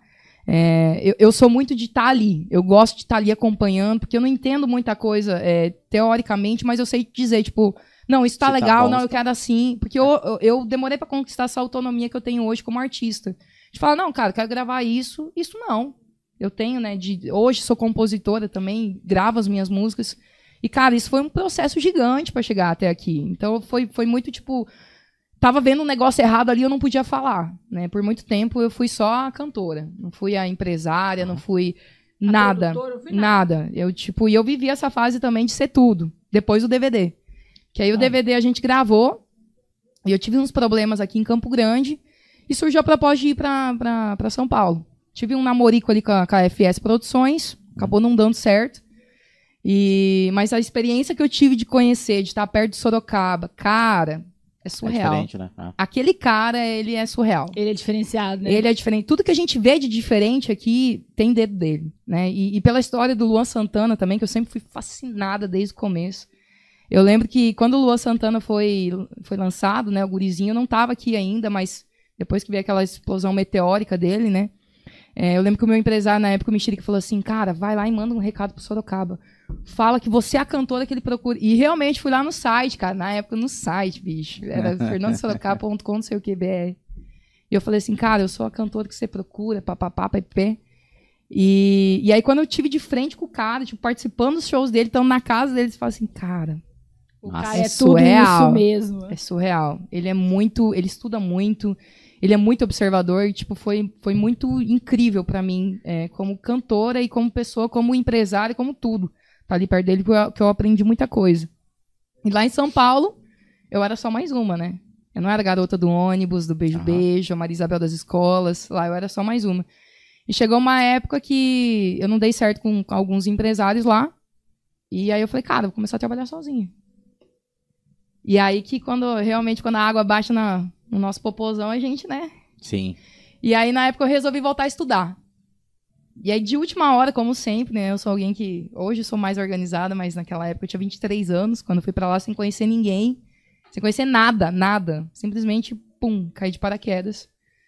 Aí eu consegui uma faculdade lá na Zona Leste. Eu nem sabia o que que era a Zona Leste, eu morava na Zona Sul. E aí eu falei, coloquei no GPS, porque o Waze virou meu melhor amigo naquela época. Quando você mora em São Paulo, velho, o Waze é- é- é seu aplicativo preferido. Sim. E aí eu coloquei, deu duas horas. São Miguel Paulista. Eu nem sabia o que, que era isso, que era periferia. Fui. Fui lá, fiz minha inscrição. Comecei a estudar. Mas do quê? Veterinária. Passei de novo pra veterinária. Falei, cara, não terminei lá, no, no- vou tentar de novo. Caralho. E toda vez que eu vou na faculdade, a música anda, cara. É impressionante. Toda vez que eu tentar fazer alguma coisa diferente, a música, eu falo, eu falo não, assim. volta aqui que ainda não acabou, É, não. cara, a É. música é muito ciumenta. Eu- Assim como Deus é ciumento, a música, se você dá. É tudo que a gente faz na nossa vida. Se você dá 1%, ela te retorna 1%. Se você dá mil. Então eu sempre tentei priorizar a música por conta disso, porque ela, ela retorna pra gente. E aí comecei a faculdade e, e um dia eu tava indo embora. Aí tinha um botequinho assim de esquina. Eu falei, cara, quer saber? Eu vou ser caruda. Cheguei no, no, no cabra lá e falei assim: Ó, vocês estão precisando de cantor? Caralho. O cara falou, sim. Você canta? Eu falei, canto. Falou, vamos fechar? Eu falei, vamos, quando? Hoje. Aí eu falei, "Ih." Ué, não queria? ó, ó, ó a minha cabeça. Agora você pode sentar. Tá vendo o violão? eu com a Pega, mochila nas costas, cheirando é, laboratório, que tinha tido a aula de com, com jalecão nas costas. Aí eu, ó, ó o que, que eu pensei. Eu falei, cara, eu vou voltar agora, é meio-dia. Até eu chegar em casa vai umas duas horas, eu vou pegar o horário de rush ali na Radial Leste, que, meu Deus do céu, é o caos. Aí pensei, tá, e os equipamentos tá guardados, eu não sei mexer direito, mas na hora eu vou descobrir cabo com cabo, alguma coisa aí. Aí voltei pra casa feliz da vida. Peguei, juntei minhas coisas, eu tinha um Fiestinha na época. Fiestinha veneno, velho. O bicho tem história, cara. Ai, Michael, Coloquei. é Coloquei as coisas dentro e voltei. Aí eu, eu sempre tive esse negócio de chegar antes, passar som. Cara, e era só eu e violão na época, não tinha nada. E eu tinha provado de tudo na minha vida, né? Quando você trabalhou comigo, Mike, eu tinha do bom e do melhor, né? Palcos grandes, Aham. equipe à, dis- à disposição. É ali que eu comecei a amadurecer. Que eu falei assim, cara, é você e você. É. É você que monta, é você que vai receber o cachê, é Você você é que vai host. tocar, é você é Aham. seu host, se vira. Se vira. E realmente, aí o que, que aconteceu? Eu comecei a ter data fixa lá, duas vezes por semana, e começou a lotar o negócio. O negócio era vazio e começou a encher, galera aí, o pessoal da Cara, faculdade. vivo é foda. E aí o que, aconteceu? É, começou a espalhar. Galera que tava lá, não, eu tenho um amigo que tem uma tabacaria, não, tem um amigo que não sei o quê, e foi indo, foi indo. Cara, teve uma época que eu tava fazendo assim, quase três shows por, por noite. Caralho. Porque como ali na Zona Leste tudo é pertinho, então eu tava em São Miguel, aí eu ia passar por Pemba, daí de Sapopemba eu ia pra Guaianás, Guai... tudo. Fazia duas horinhas, três horinhas de show. Saía seis horas da tarde de casa, chegava seis horas da manhã, às vezes. Aí comecei a fazer amizade, achei um empresário lá também, é, que ele era empresário do funk, tinha feito muito sucesso. Ele falou, cara, vou peitar você, não sei nada do sertanejo, mas vambora. Nossa. E aí a gente começou aí, virou uma loucura, cara, uma loucura. De, de sabe esses trio onde os funkeiros cantam, que é cheio de gente? Eu chegava com meu violãozinho, tocando sertanejo, evidências, pensa em mim, é, é o amor. E isso até foi, foi pauta de, da, da Record na época, que eles colocaram sertanejo na periferia. Porque só tocava funk. Só Aham. E eu lá peitando, e nas tabacarias levando sertanejo. E era uma loucura, vocês não estão entendendo, era uma loucura, lotava. A galera surtava e eu, não- eu não tinha Voz e dinheiro. violão só. Voz e violão. Não tinha nem carrom, que hoje eu trabalho com carrom ou com uma, ba- Uhum. uma banda reduzida, né, nos acústicos. Na época era só violão, cara. E aí eu levava o pagode em Brasília e o povo pirava. Pirava. Eu tenho os vídeos assim. Muito bom. Eu tinha minha música de trabalho também na época do DVD, porque eu acabei, tipo, tendo que divulgar no pelo mesmo, né? E estourou lá, da galera, tipo, cantar onde eu chegava. Não, toca aquela Mills, não sei porquê, Mills. Aham. Então, assim, foi uma, uma experiência engrandecedora. Legal. Né? E lá eu, eu comecei também a pregar. Porque, assim, cara, a periferia é aquela loucura. É uma realidade que não é de televisão. Tudo que eu tinha visto lá, eu só vi em novela. De, de ver. E, e a minha mãe falava assim, filha, é perigoso, cara. Porque às vezes eu tava tocando lá, passava a polícia, já chegava com bomba de efeito moral, de não sei o quê. Daí era legal que todo mundo defendia a cantora, cara. Eu tava sozinha, mas saía um carregando a caixa, outro violão, outro me ajudava a catar as coisas. Olha Aí os baixa- perrengues, É, gente. aí baixava bom. os negócios, tipo, né, fechava, daí dava aquela quietada, bum, voltava. Aí vinha o. Sempre, Foi embora cara. com o pau tora de novo. E assim, é, é, é legal que o pessoal tem carinho por mim até hoje. Até hoje, o pessoal, pô, volta a tocar lá. Legal. É, a gente sente saudade, tá, tá, tá. E também das escolas, que eu acabei de lembrar, que foi uma coisa muito interessante que eu vivi lá em São Paulo. Aí a gente fez mais o trabalho. é, Como é que é o nome lá? Já é na Zona Sul. Vai me vir aí o nome da, da periferia. É, O pessoal não conhecia a cultura das escolas lá. Porque quando a gente canta na escola, a gente não cobra nada. A gente só quer uma tomada Uhum. e você faz o som pra turma ali, divulga o seu trabalho e vai embora. Cara, pra gente con- convencer esse povo paulista aí foi difícil. O pessoal, não, mas, mas como assim? Você não vai cobrar nada? Você vai vender alguma coisa? Você vai divulgar? Porque não pode. Eu falei, não, cara, eu só quero uma tomadinha ali, Aham. 15 minutinhos que seja, e aí virou uma febre lá Intervalo. intervalo pra É. divertir a galera. Porque a- o que eu aprendi aqui, eu vivi coisa muito forte aqui em Campo Grande em relação às escolas. De criança chorar, ir nas minhas pernas e falar assim, cara, eu queria que você fosse minha mãe. E eu só tinha 20 anos, 21. Ou de tipo assim, cara, é, me ajuda, me inspira Tá. em você. Era assim, umas realidades muito difíceis, da- das quais eu nunca imaginei que eu ia ter contato. Tinha escola, no começo ninguém conhecia a gente, então a gente chegava, eu podia ficar lá no meio dos músicos, né? Aham. Chegou uma época que não dava mais. Eu tinha que ficar dentro do carro esperando. Aí dá ok do produtor, não desce, porque assim, era o Muita criançada gente. chorando e Caralho. querendo pegar em você. E eu, e eu nunca tive problema. Tipo, todo. Essa blindagem eu nunca quis. Eu falava, cara, deixa. Deixa. Ah, mas vai te machucar. Tinha professor que chegava em mim e falava assim, pô, você não tem medo de pegar doença, piolho. Aí eu falava assim, cara, Não, é gente como a gente. São crianças, são adolescentes e, e eu sou muito, muito honrada por Deus porque graças a Deus essa galera me acompanha até hoje. Os meus fãs têm 10 anos aí me acompanhando, conheci na escola. Hoje eles vão nos bares, vão nos shows Legal. aí. Eu falo assim, cara, olha, olha que interessante. Eles, eles acompanharam todo o meu processo toda essa trajetória. de, ma- de amadurecimento, de, de me reconhecer, né? Porque foi difícil Aham. é, esse negócio de que, que a gente fala, né? Esse faz de conta que pintam do, do, do mundo da música, que eu entrei achando que era isso, porque eu vi os artistas, né? Tipo, de fora, eu falo, não, cara, eu quero viver disso. Gente, vocês não têm noção da pressão que a gente passa, das abdicações que a gente tem que fazer. É, eu lembro que quando a Beijo Beijo estourou, tipo, a primeira coisa que foi pro pau foi meu relacionamento. Tchau. Vim pra cá sem meu pai e minha mãe, sem nada, sem conhecer ninguém. Ah, essa é uma amigos. curiosidade que eu queria saber. Você, Sim. você veio Sim. pra tipo colher assim, o repertório é, e, e aí é acabei isso. ficando, né? E, e- assustei, porque na, na minha cabeça não era um produto interessante. Eu não, não tinha noção do meu potencial, né? Do que eu poderia fazer. Isso era um problema meu, na verdade, de autoestima, Aham. né? E aí, quando eu vim pra cá, tipo assim, eu comecei a ter contato com tudo. Eu falei, cara, o que, que é isso? Meu Deus do céu. E aí aconteceu muito rápido, né? É, eu não tinha show. Quando eu não tinha show, eles me enfiavam para as escolas. Mal sabia que foi as escolas que fez o, o boom da Maria, né? E aí eu nunca esqueço um dia. é, o Marco chegou pra mim e falou assim: Cara, eu quero colocar você atrás do- dos cartões ali de embarque, gravação do DVD da Maria Isabel. Vou lá com fulano conversar. E a gente vai fechar isso. E eu naquela pegada de escola, era de manhã à tarde à noite, de manhã à tarde à noite, de segunda a segunda. Tipo, domingo se tinha festa da escola, eu tava lá. Tinha festa no bairro, eu tava lá. Eu amava, eu amo fazer esses trabalhos sociais, amo. Amo levar a música onde precisa de música, amo Sim. levar o olhar do artista onde precisa realmente, sabe? Aí chegamos na reunião lá pra fechar o negócio. Aí chegou o Paulo Vitor, inclusive, né? Chegou e falou pra mim, falou assim: "Então você é a Maria Isabel?" Aí eu já assustei, né? Porque eu tava em Nárnia, como sempre, né? Aí eu falei: "Prazer", tal. Ele falou assim: "Cara, vou te falar uma coisa, minha filha viu você na escola, lá em casa só toca Maria Isabel. e aí de quem tirar aquele CD rosa de lá?" Falou, cara, você é um fenômeno. O que você tá fazendo com as crianças, de você conseguir olhar a atenção dos adolescentes. E aí a gente apresentou lá o que a gente queria, e ele falou assim: ah, ah, eu não quero isso. Ele falou, eu quero muito mais. Eu quero uma campanha de conscientização onde você vai ser a garota propaganda porque você tem influência. Você consegue olhar no olho do adolescente, da criança e chamar a atenção dele. Aí eu, ok, na minha cabeça eu nem falei, tá, beleza. Fomos fazer as fotos, né, pra, pra campanha. Fiz lá as três fotos, né, dê preferência, use fone de ouvidos, não rabisco ônibus.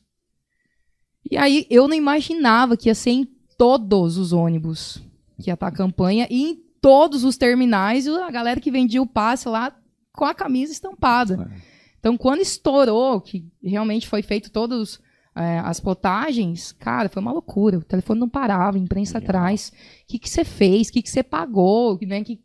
E não, foi uma coisa que eu consegui com o meu trabalho na, na escola, de olhar o adolescente, de E sem De- ganhar nada. sem ganhar nada. Um trabalho totalmente voluntário e que eu sempre falei, cara, eu queria incentivar que continuasse, porque a gente tem que olhar para essas carências da nossa sociedade.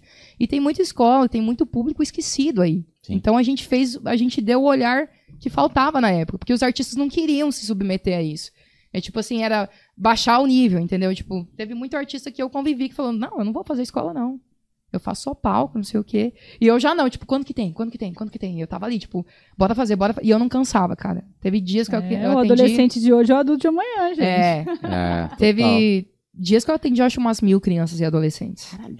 E, tipo assim, o pessoal fala, cara, é só coluna, você não sente dor, você não cansa. Eu era mais, era mais cheinha na época, né? É, tenho ovário policístico, então, devido a isso, eu inchava muito, então, suava pra caralho eu tava ali, tipo, impecável, atendendo, atendendo. E, e eu sempre fiz questão de olhar no olho. Cara, você olhar no olho de uma criança, de um adolescente que, que se sente esquecido, ou você lembrar o nome, eu sou muito boa com nome, tipo, aí às vezes encontrava em outro lugar, você chamava pelo nome. Cara, Dá uma diferença. né? a pessoa se sente especial, ela se sente vista. E é isso que eu, que eu sempre gostei de fazer. E lá em São Paulo a gente fez isso. Foi uma loucura. Eu não dava conta, cara. Porque o que eu atendia num dia lá aqui. não tinha a- a- a- as duplas, os artistas de lá não, não, faziam. não, exi- não existe essa cultura lá. Ainda não existe? ainda não existe. Caralho. Não existe, cara. É impressionante que é uma coisa assim que pra nós é Por normal. conta do ego do artista? Gente, Não Será? Não Acho que a sabia que, cultura existia mesmo. também, não, hein? Sabia? que tinha esse negócio de música na escola? De música na Você fala escola? aqui ou você fala lá? Aqui! Ah, aqui, Não, aqui aqui é... tem. Aqui é normal, cara. não sabia! É normal. Eu já, já Hoje eu não sei se, se tem artistas fazendo. Porque eu sou teimosa, cara. Eu tô há 14, quase 15 anos aí no meio. Isso foi em 2000 e? 2012, Pegou um bum, bum, 2013. bum, É, até 2014 Não, foi. era, Já era- eu vi que era super frequente. Música na escola. Tipo, É. Você ia de manhã no intervalo, à tarde no intervalo, e era aquele corre. um É, Exatamente. Não, 2014, 2012, 13, 14, eu tava em outra época. Não, não peguei esse rolê, não. Mas é muito legal esse trabalho e eu me apaixonei. Isso que foi interessante, porque daí eu queria fazer. Tipo, em meio. Começou a vir os shows grandes, mas eu não, não abri a mão desse trabalho social. E aí veio os ônibus, né? Depois Uhum. disso, aí veio a Beijo Beijo. Eu tava numa escola fazendo, é, fazendo, né? E aí me chamaram. Não, e eu falei, não, peraí, deixa eu atender. Não, estão te chamando aqui, o Marco tá te ligando. E o Marco falava, né? Meu empresário tinha que parar tudo e, e atender. Aí ele falou, gringa, ele me chamava de gringa. Gringa, escuta aí. Tua música, cara. Aí escutei, eu senti um negócio, falei, É minha carai, agora foi. Que a gente já tinha trabalhado duas músicas devagarzinho, né? Porque eu tive todo esse processo de preparação, né? De, de amadurecimento, eu vim muito nova. Então eu tinha que amadurecer minha voz e a pessoa também, né? O artista. Quando eu vi, eu falei, cara, agora foi. Ele falou, pode cantar aí já. e eu falei, rapaz, vambora. Porque assim, a Beijo Beijo tocou em várias rádios, né? Graças a Deus, é, é um marco na minha história. Não tem como falar de Maria Isabel sem falar desses três quesitos: escola, ônibus e beijo, beijo, né? E, e ela estourou, na verdade, com a gente ensinando na escola. Porque eu ia lá e falava assim: quer beijar? Vem cá. Aí coisa, E aí, aquela loucura. Bum, estourou. 12 shows por mês, 15, tava assim, no auge. Só que eu não tava feliz mais, cara. Me deu um negócio muito louco, sabe? Quando você vê que você tá investindo e as coisas não tá saindo. É aquela coisa. Da, das- a descoberta já tava assim, Maria, olha pra mim, cara. Olha pra mim, ó. Eu preciso que você olhe pra mim. Tem coisas pra melhorar aqui que você pode explorar. E eu comecei a entrar em conflito comigo mesmo e tinha várias coisas que eu tinha que descobrir ainda, né? Eu, eu vim pra cá muito nova, eu sempre fui uma criança não deu trabalho, estudava pra caramba. Minha mãe era daquela que entrava no quarto e falava assim: chega de estudar. Quatro horas da Sai manhã. desse quarto, vai É. fazer alguma coisa. Tipo assim, eu sempre fui, fui muito empenhada, muito perfeccionista. Então, assim, cara, tava uma loucura. E aí um dia. Isso é uma história que eu nunca contei, inclusive é a primeira vez que eu vou contar. Ó, já prepara o corte. Merece, né? Primeiro podcast do ano. Opa. aí, Israel. É, um dia o Marco me chamou e falou assim: gringa, aconteceu um negócio aqui muito louco, cara. Não fui atrás e tem que ver com você. Falei, beleza. Aí ele contou. Simplesmente veio uma produtora aqui de Campo, de Campo Grande. Eles queriam que eu me tornasse a nova Xuxa, cara. Que eu trabalhasse com criança. Eita porra. Sim. E como eu tava meio na, naquela fase de conflito, meu Deus, é isso mesmo? Será que eu quero isso? Será que é- vai funcionar desse jeito? E ele falou, e aí? Cara, eu falei, vamos lá, vou ouvir a proposta deles. Cheguei lá, cara, nunca tinha visto um negócio daquele, né? Cara, Tinha uma me- nave, tô brincando. É, não, tipo assim, os caras tudo na beca, tudo assim, eles entregaram tudo. Tipo, todo o planejamento de, acho, mais de um ano. Com gráfico, com quanto que ia ganhar, o que, que ia fazer.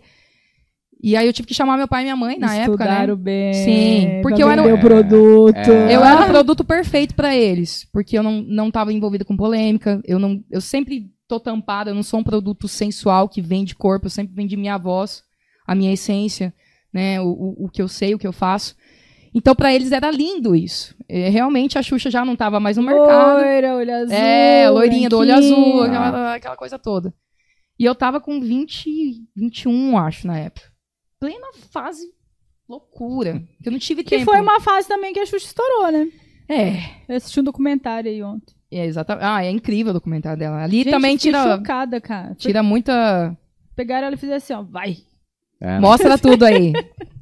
E aí, chegou a minha mãe tava. E mãe, cara, a gente falou de mãe, mãe sente, Mãe né? sabe. E eu tava assim, não, porque eu vou fazer, porque não sei o quê, porque não sei o quê, porque eu não quero mais sertanejo, tô cansada, babá, babá. Eu tava no auge da minha carreira. No auge, cara. Que louco isso, né? E aí é o que eu falo, quando a gente não tá pronto pras coisas, né? É, eu sempre olho, todo mundo fala assim, pô, mas você perdeu. Enfim, vou, não vou falar já o final. E aí eu- eles me deram uma semana pra pensar. E como a gente tava investindo muito, eu cresci o olho pro investimento. Porque assim, era boneca, maquiagem, programa de televisão, roupa, tudo que você imaginar. Eu era a galinha pintadinha e a Maria Isabel. Uhum. Ia ser na época, né? E eu falei, cara, eu vou ficar por uns meses nesse negócio aí. E depois eu volto. Daí eu pensei, não, cara, acho que não, acho que não rola voltar, acho que. E era um projeto internacional, tanto que depois é, que eu disse sim pro projeto, eu já tive que fazer curso de inglês e espanhol, porque ele já Era tinha pra fora também. a estratégia de atacar pra fora. Eu tava com o pessoal grande, pessoal ali da Polishop, Aham. sabe? que- Então você aceitou. então, aí eles me deram uma semana pra pensar. E a minha mãe ali, ó, na reunião, falando assim, filha, Calma. pensa bem. É isso mesmo que tu quer? Não, que é isso que eu quero, que isso o quê? Porque eu tô cansada. Tá. Ah, não aguento Jovens. mais. É. Jovens. A rebeldia que eu não tive na minha adolescência, eu fui ter ali naquela época.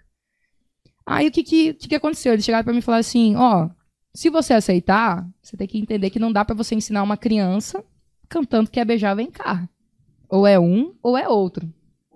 Você ia ter que largar a música. vai ter que largar o sertanejo. E aí, né, nessa semana que, que, que eles deram pra pensar, eu tinha uma agenda lotada, cara. Tinha Cuiabá, tinha Paraná, tinha.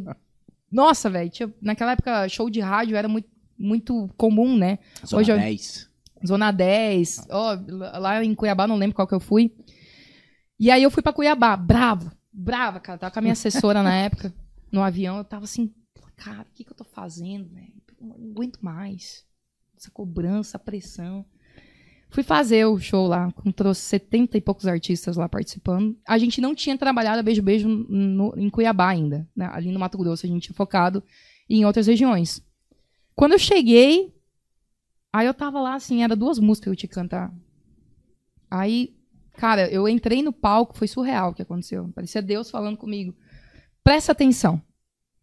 Eu não era conhecida lá em Cuiabá ainda, né? Tipo, a música tava andando, mas não tinha dimensão. Às vezes eu não, ta- também não tinha dimensão do que tava acontecendo. As menininhas ali na frente, assim, com a faixinha do Lua, gritando, surtando para encostar em mim, tipo, chorando, tipo, Caralho. vem aqui. E eu, e eu tentando me esforçar. E quando soltou a Beijo Beijo, cantei a primeira música, soltou a Beijo Beijo, que eu fiz. Ô, galera. ó. E eu assim, não. Ué. Para. Como assim, cara? A gente nem divulgou a música. Como é que vocês estão cantando? Como é que vocês sabem? Quer beijar? Vem, cara. Cara, eu arrepiava, eu queria chorar, eu queria gritar. Eu, não sabia o que estava acontecendo. Era a resposta. E aí eu, não, ó, ó começou contraditória, né? Aí fiz mais shows, mais shows, mas eu tava muito Aquariana. atentada Aquariana. pelo. É, queria. queria Eu do quero ser a Xuxa! né? Eu quero ser, eu quero ser a nova Xuxa! Eu quero, tô nem aí, né? Tô, Tô nem nem aí. E lembrando que, cara, quando eu comecei na música, só dar um respaldo, Marília Mendonça ainda não, não, não se ouvia falar, Maiara e Maraísa também não. Tipo assim, eu fui uma das primeiras, a- ali depois da, da era da, da Paula Fernandes, a, a aparecer no sertanejo. Então, assim, pra mim, como mulher, como uma jovem, né, era surreal o que eu tava vivendo ali. Porém, pensei, pensei, pensei. E eu falei, cara, quer saber? Eu vou aceitar. Aceitei. Não assinei nada, só disse sim. Hum. Aí começou todo mal. aquele trabalho. Tira a música da rádio. Tira. é, Não lembro, eu acho, do- dos ônibus não foi tirado, só, né? Eu sumi. Aí eu pude ser gente. Cara, andar sem maquiagem, sem mega hair, andar com as roupas soltas, sabe? Eu nunca tinha ido numa roda aqui de amigos. É. Ir no mercado e. Porque eu não podia fazer nada disso. Eu não Aham. podia, eu não tinha amigos. E naquela época eu comecei a conhecer uma galera e, tipo assim, eu nem bebia nem nada, mas estar ali pra mim era emocionante demais ser gente. E aquilo me fascinou. E aí eu fiquei, eu acho, uns dois, três meses sumidinha. Tipo assim, fiz alguns compromissos aqui e ali, porque a gente já ia vir com a nova Maria Isabel, né? A Xuxa, a nova Aham. Xuxa. Nova Xuxa. Cara, e aí Baixinhos. começaram a me mandar as músicas que eu ia cantar. Aí veio o baque, velho. Lembra de alguma? Cara, eu lembro que eu escolhi os temas, né? Eles me davam a liberdade, tipo, é, é, por exemplo, uma coisa que eu gosto muito de falar é sobre natureza, sobre cuidar, preservar. Eu, eu- tenho o aquariano, né? Ele pensa muito no coletivo. O aquariano ele é isso. Então eu sempre penso no bem-estar, na melhoria do mundo. e nã, nã. Aí eu lembro que era assim: desliga a torneirinha, lava a barriguinha, tipo coisas inha, inha. E aí eu pensei, cara, eu comecei a chorar. Eu falei, velho, eu gosto de cantar Bruno Barrone, Leon Leonardo, Rick Renner. O que, que eu tô fazendo com a minha vida, bicho? Aí foi o baque, cara. Caralho. Aí conversar com o pessoal e falar e voltar. Aí eu liguei pra minha mãe. Mãe, Falei- corre aqui. É, eu mãe. falei, mãe, chorando. Eu lembro que eu tava subindo a Ceará. Tava no semáforo. Falei, mãe, seguinte. Não quero mais. Não quero mais ser a Xuxa. Não quero mais ser a Xuxa, cara. E agora? Ela, ela fez assim. Falou, nossa, filha, eu tô aliviada. Que bom que você enxergou a tempo. Porque eu nunca concordei, porque eu não via você fazendo isso. Eu entendo a sua cabeça como é que tá, tá, tá, tá, tá, tá esse monte de coisa, mas assim, não é pra você. Você pode fazer isso estando no sertanejo, você já faz isso e muito bem. Aí conversei com meu pai, meu pai não é muito de falar, meu pai é quietão. Meu pai também, tipo, aliviadíssimo. Porque envolvia contrato, um monte de Aham. coisa. Graças a Deus deu tempo de eu ver a tempo.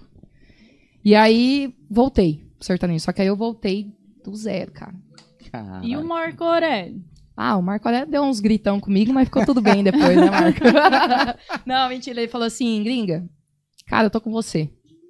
Claro que na época foi um baque, né? Porque já estava se construindo um negócio. Aí eu voltei. fez um trabalho É. de desconstrução, De desconstrução de novo. Isabel de novo. De novo, cara, de novo. Com E- 15 shows por mês. E aí voltar foi muito difícil, porque, cara, é, a gente já tinha abafado o negócio, né? E aí a gente fez outras composições, eu fiquei um tempo com o Marco até que a gente começou a divergir em algumas coisas, o que é muito normal entre empresário e artista. E aí eu falei, cara, acho que tá na hora de eu fazer o que eu gosto também, né? Porque a, a música tem um preço. Todos os artistas que estão aí em alta não fazem só o que gostam, não fazem só o que querem. E a gente que é do meio, a gente sabe bem disso. Quando você me conheceu, Michael, eu, eu nem sabia o que eu tava fazendo, cara. Foi assim, muito rápido. Eu não tive a fase do bar. Eu já, Ah, tá. pum, caí no palco grande. É que você meio que fez tudo ao contrário. Tudo ao é contrário, o todo o processo ao contrário. Né? O processo todo ao contrário. Todo Já ao contrário. o bar antes Já de começar ali. Comecei lá em cima. E nova, né, Maria? Sim, e isso teve um alto preço pro meu psicológico. Foi muito difícil, cara. Teve uma época. Eu já tinha tido depressão com 16 anos. Depois dessa fase do, de ter dito não pro projeto, voltar pro sertanejo cair de novo. Aí vem os pensamentos suicidas, aí vem as mutilações, aí vem a culpa, aí vem. Cara, é uma bola de neve.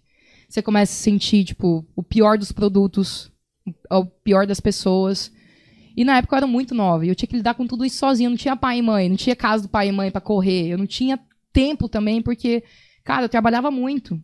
Eu não tinha vida pessoal, não tinha amigo, não tinha nada. Eu só era a Maria Isabel. Então, assim, pra mim foi muito custoso.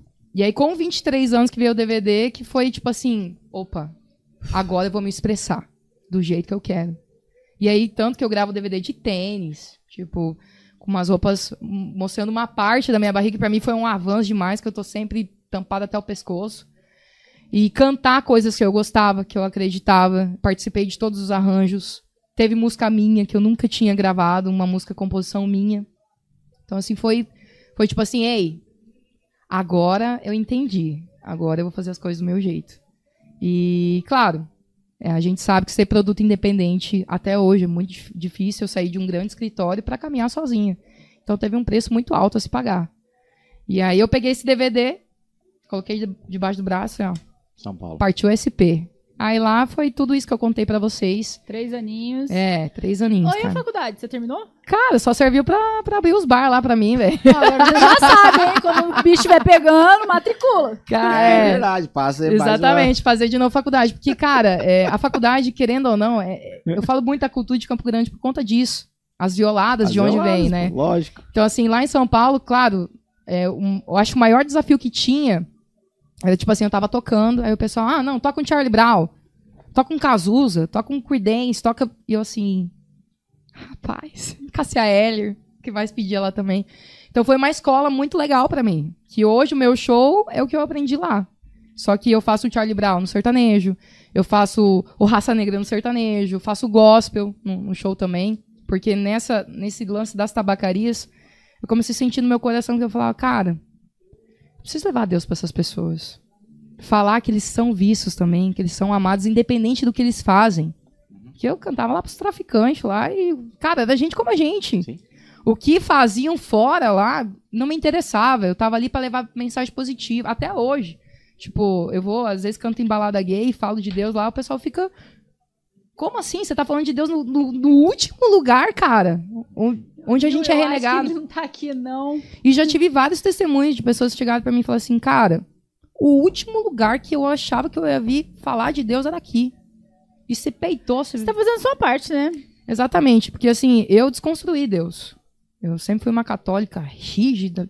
Ah, Católica praticante. é, tá aqui. Mas hoje, assim, cara, quando você aprende a espiritualidade, você sai das paredes. Você vê que Deus tá aqui no ar que a gente tá respirando, no passarinho que tá cantando, na música que tá tocando, né? nessa vibe boa que a gente tá sentindo aqui. Então é isso que eu levo. Eu levo inclusão. Meu olhar é sempre assim, cara, tô nem aí pro que você faz. Tô nem aí. Eu tô aqui pra fazer música, pra mudar a sua noite, pra levar Sem julgamento. sem julgamentos. E é, e é o que eu trago pra minha música também. Eu até tenho uma, uma composição que eu acho em breve eu quero lançar, que foi um desabafo meu. Ela se chama Não Se Padronize. Já, já fala tudo, Bom né? nome. Porque por muito tempo eu tive que caber em, em caixinhas. E, cara, machuca muito. Você tem que se diminuir, se espremer, pra você caber num lugar. E quando eu me libertei, que veio esse DVD, aí eu comecei a falar sobre isso. Falar, cara, não tem problema ser você. Você é gordo, magro, negro, gay, hétero. Cara, a nossa. Que que Je- Jesus veio fazer o que aqui? Ele não olhava pra isso. Ele veio ser amor, ele, ele incluía, ele tinha compaixão. E as pessoas não entenderam ainda o amar ao próximo como a ti mesmo. É desafiador amar o próximo, aquele que é diferente de você. Então eu levo muito isso no meu show. Por isso que ele tem toda essa, essa mesclagem de ritmos. É mostrar, cara, tá tudo incluído aqui. Todo mundo é bem-vindo, todo mundo pode chegar, pode curtir. E essa vibe, essa frequência eu tento levar pra galera. Por isso que, assim, a gente cabe em qualquer lugar. Sim. É muito legal o nosso show, porque, assim, surpreende. O pessoal fala, chega eu, às vezes, meio roqueiro ou meio mais country. Sai um Leandro Leonardo, o pessoal fala, pô, cara, achei que você era roqueira, bicho. Pô, eu Olha- cheguei a escutar um, um que É, não, sai um Leonardo. Eu falo, quem vê cara não vê coração. A gente tá aqui pra, pra confundir Mó também, cara né? de roqueiro. Então, assim, é muito legal. Eu, e hoje eu tenho essa liberdade, né? A gente tá vindo com um projeto novo aí, totalmente autoral. Quem diria, cara? Eu, eu não imaginava um dia na minha vida fazer um projeto autoral com composições minhas. E de eu de ter pessoas que falam assim, cara, que música boa. Quem que fez? Eu. Eu. Eu, massa. cara. É muito legal. Então, assim, todo mundo que, que tá assistindo aí é, e, e tem um sonho, cara, é muita paciência. É muita persistência. Tudo que a gente persiste e tem disciplina acontece. Eu falo, eu não me arrependo de, de ter, tipo, no auge da minha carreira, ter tido esse negócio, porque senão eu não ia ter essa fase de voltar pro bar, de aprender a vender, de lidar com o contratante, com o público, de carregar a caixa aqui, ó. Era uma caixa aqui, uma mesa aqui, e enrolar cabo. Até hoje eu faço isso. E não é porque, ai, mesmo que eu acho que eu esteja lá no auge, que a gente quer um dia chegar, cara, são coisas simples. De, de você respeitar o músico, né? Falando de músico, cara, músico não é só o nosso pedreiro. O artista não é. O, o artista é uma pecinha ali, né? E tem toda uma equipe ali por trás que faz funcionar. Principalmente os nossos fãs. Uma coisa que eu cuido muito é o meu fã, cara. A Ticuito deve estar assistindo aí, um beijo aí pra Tassi, inclusive. Que é assim, fã deriva de fanático, bicho. Tem, tem o fã que tem o meu nome tatuado. Caralho. Inclusive, vamos interagir com ela daqui a pouco. Ana Flávia, se estiver assistindo aí, a, e a Ana Paula, deve estar em ponta. Cara, esse do nome é, é foda. Esse Não, eu nunca esqueço. Um dia eu, eu tinha voltado numa escola, tava lá no escritório. Era de escola. É, não, essa, essa fã é lá de Dourados. É de, agora ela tá em Ponta Porã, se não me engano, Ana Paula. É, me ligaram, me mandaram uma foto. Falei, não, cara. Não é Porque me perguntaram na época, né? Eu tive um almoço com os fãs e aí me perguntaram ah, qual que é a maior loucura que podia fazer por você. E eu, sem pensar, falei, ah, cara, acho que tatuagem, né? Uma coisa. Cara, não deu, eu acho, um mês. Eu fiz, eu sou essa fã doida. Eu, eu, me chama. E aí a minha, eu liguei pra minha mãe e falei, mãe, que que é isso, cara? E a minha mãe falou assim, meu Deus, tipo, poderia tatuar o nome da filha, do marido, sei lá, qualquer coisa. Tatuou meu nome lá no meio das costas. E ali eu falei, cara, agora eu tenho mais responsabilidade do que nunca, que eu tenho que honrar Tem que honrar esse nome aí isso aqui. costas. Aí veio a Ana Flávia depois, oriunda de escola também, aqui de Campo Grande, que me acompanha até hoje. Um beijo pra Roberta também, pro Gabriel, pra todo mundo aí, pra, pra Paulinha, que são os fãs da- das antigas. É, tatuou meu nome aqui, Maria Isabel, Na Força da Razão, que era minha música de trabalho na época, e Rádios no Céu aqui. Caralho. É. Três? E ela batia no pessoal, cara, que falava mal de mim. Bicha era louca, louca, louca, louca. Bom, É. segurança, era segurança. também. É, e ela me acompanha até hoje, a família dela também, tipo, fã, sabe? Era muito legal isso, porque na época que eu sonhava era ser referência. Tipo assim, hoje, falando, já naquela época a gente era carente de referência. Hoje a gente tá mais carente ainda. Então, assim, não é que eu tô aqui pra pregar moral, pegar. Não. Eu acho assim, cara, a gente tem que ser exemplo. Como a gente já é artista, a gente é. é- eu fui criado nas antigas com o Sandy Júnior. Cara, cê- vocês já assistiram o filme? É incrível. E hoje a vida deles reflete toda essa disciplina, todo esse cuidado. Você tava falando de Chitãozinho Chororó de voz. Os caras é igual vinho. Porque isso aqui é um instrumento de trabalho. Entendeu? Não é tipo, é, vai lá e canta. Não, cara, tem que aquecer, tem que cuidar, dormir bem, comer direitinho. Eu sou extremamente chata. Chata, cara. Chata. Porque pra mim o, o show tem que ser gostoso, sabe? Eu alcançar aquela nota, eu. Sabe? E pra isso tem que ter uma disciplina. É igual a academia. Quanto mais você cuida, mais fortalece, melhor fica. E eu quero ser um Chitãozinho Chororó. Que ao passar. E realmente a minha voz, cara, quem ouve lá atrás, fala assim, pô, você cada vez tá melhor. Legal. Porque eu tô cuidando, que eu tô praticando, tô cuidando. E hoje em dia não tem isso, cara. Não tem mais esse cuidado, sabe, com a carreira, com o que fala. Internet, qualquer coisa você vira famoso. Qualquer música você tá Exatamente. viralizando. E a gente tá aqui-. Pra ser resistência, pra fazer diferente, né? Eu acho que é, esse negócio de signo não é bobeira, não. Realmente reflete Eu muito na, na minha personalidade. E eu sou uma pessoa que gosta de desafio. Eu amo um desafio, cara. E agora esse próximo projeto é desafiador, que eu tô vindo com uma música de trabalho minha, composição minha, Sim. que produzi com o João Rafael. E o Cadê João. o João, cara? Tem que trazer o João aqui. Ô, João, ô, João, nego.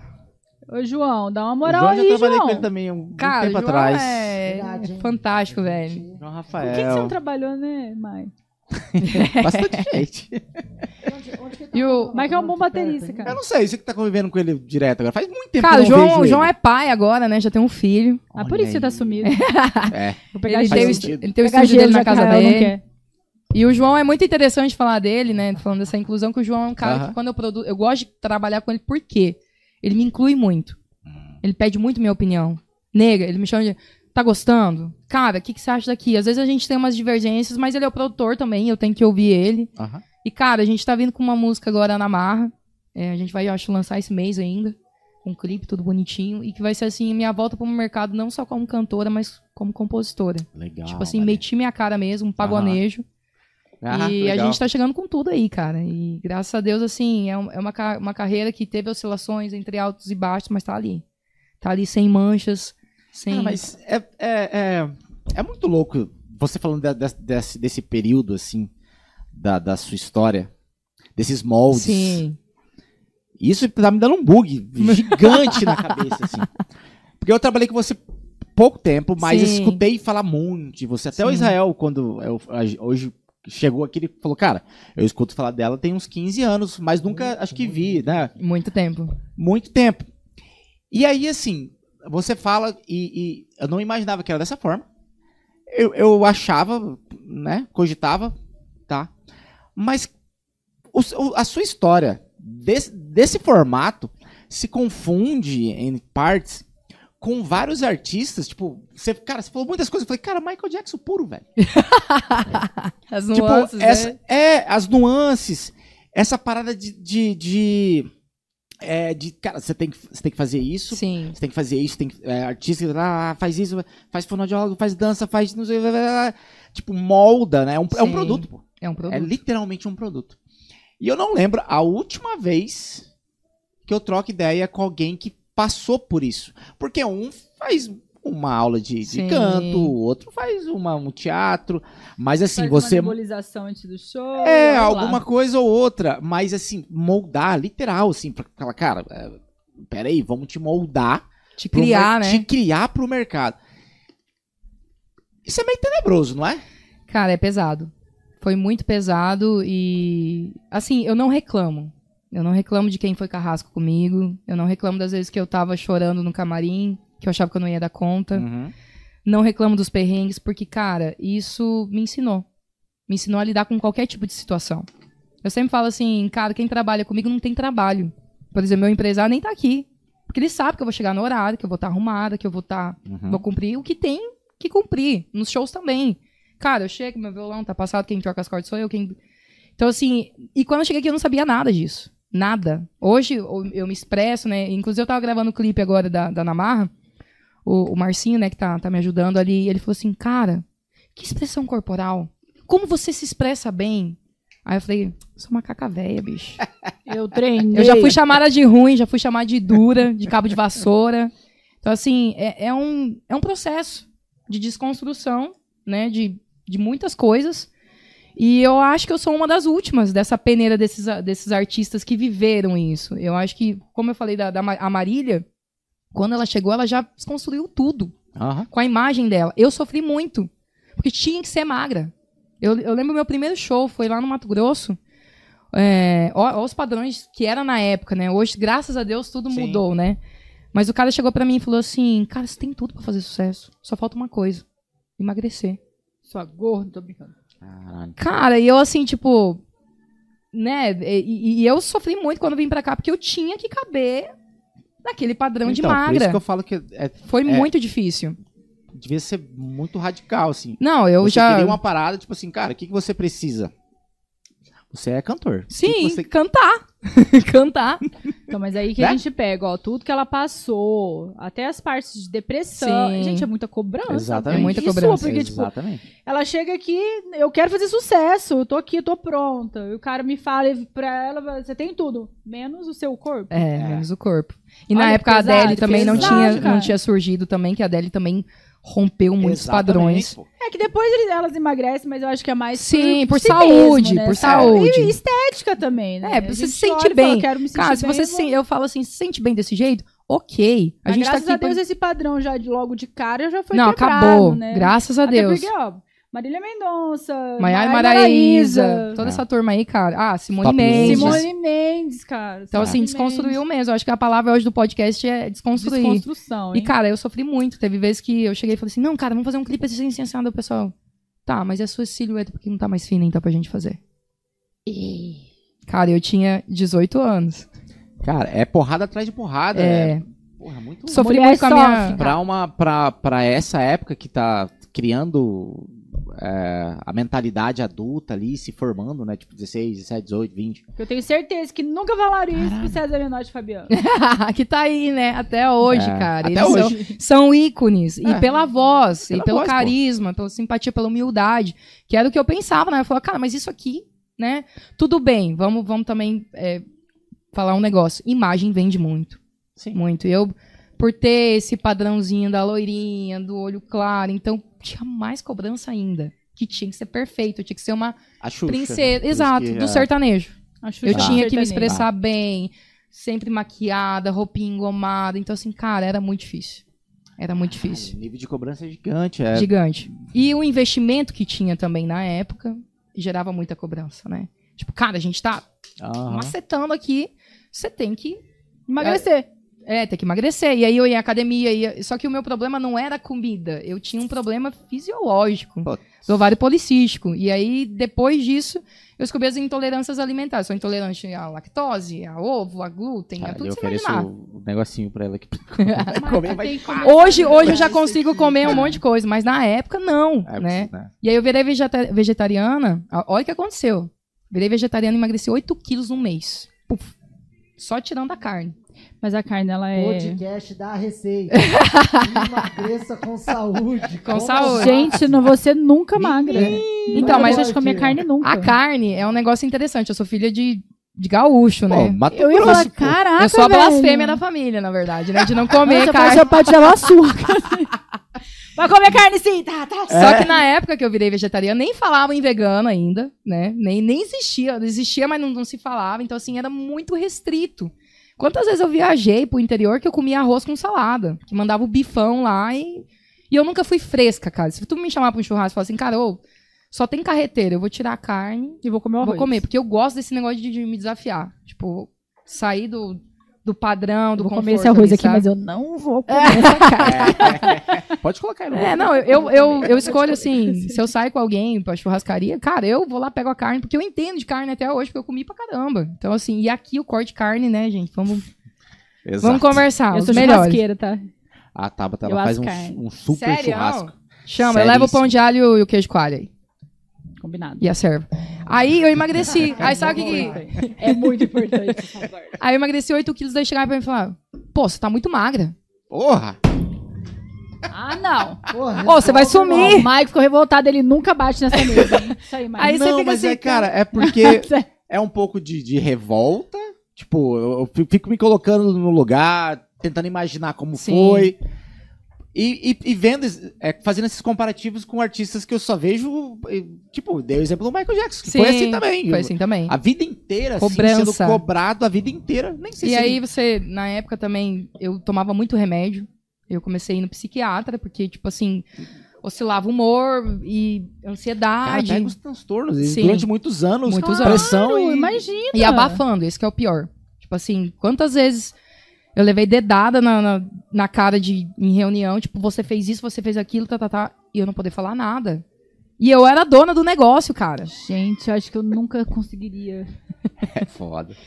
Não, Eu era, que eu era manda-chuva, só que é, o meu maior erro, é, e eu falo por falta de maturidade, eu não me envolvia. Eu queria cantar. Eu queria saber da agenda. Você deixava. É, tipo assim, eu não queria saber dos problemas. E, e também o pessoal não deixava chegar em mim porque me afetava muito. Por exemplo, assim, cara, eu, eu lembro que na época nem avião, nem andava muito de avião, eu ia de ônibus pra Sorriso. Meu pessoal ficava louco. Não, você não vai viajar porque é perigoso, porque não sei o quê. Só que eu, eu queria ir pra casa. Queria, sabe, ser normal dentro de casa. E, e eu me emociono muito porque, assim, cara, até hoje eu tenho a cultura de ir pra Sorriso e eu fico na minha casa. Eu não sou de sair. Eu gosto de ficar lá com os meus cachorros, com meu pai e minha mãe. Eles tomando chimarrão e pronto. Porque ali a gente, a gente vê Eu que a gente é gente. Naquela época eu não era gente. Nem, nem era permitido eu ser gente, né? Eu tinha que ser artista 24 horas por dia. Acordava. Eu lembro que eu ia maquiar 5 horas da manhã pra fazer escola. Nossa, 5 horas. Pra tocar 9 horas. Aí eu tocava 9 horas, aí ia pra casa, reunião. Ou, ou às vezes assim, cara, tem que tirar repertório.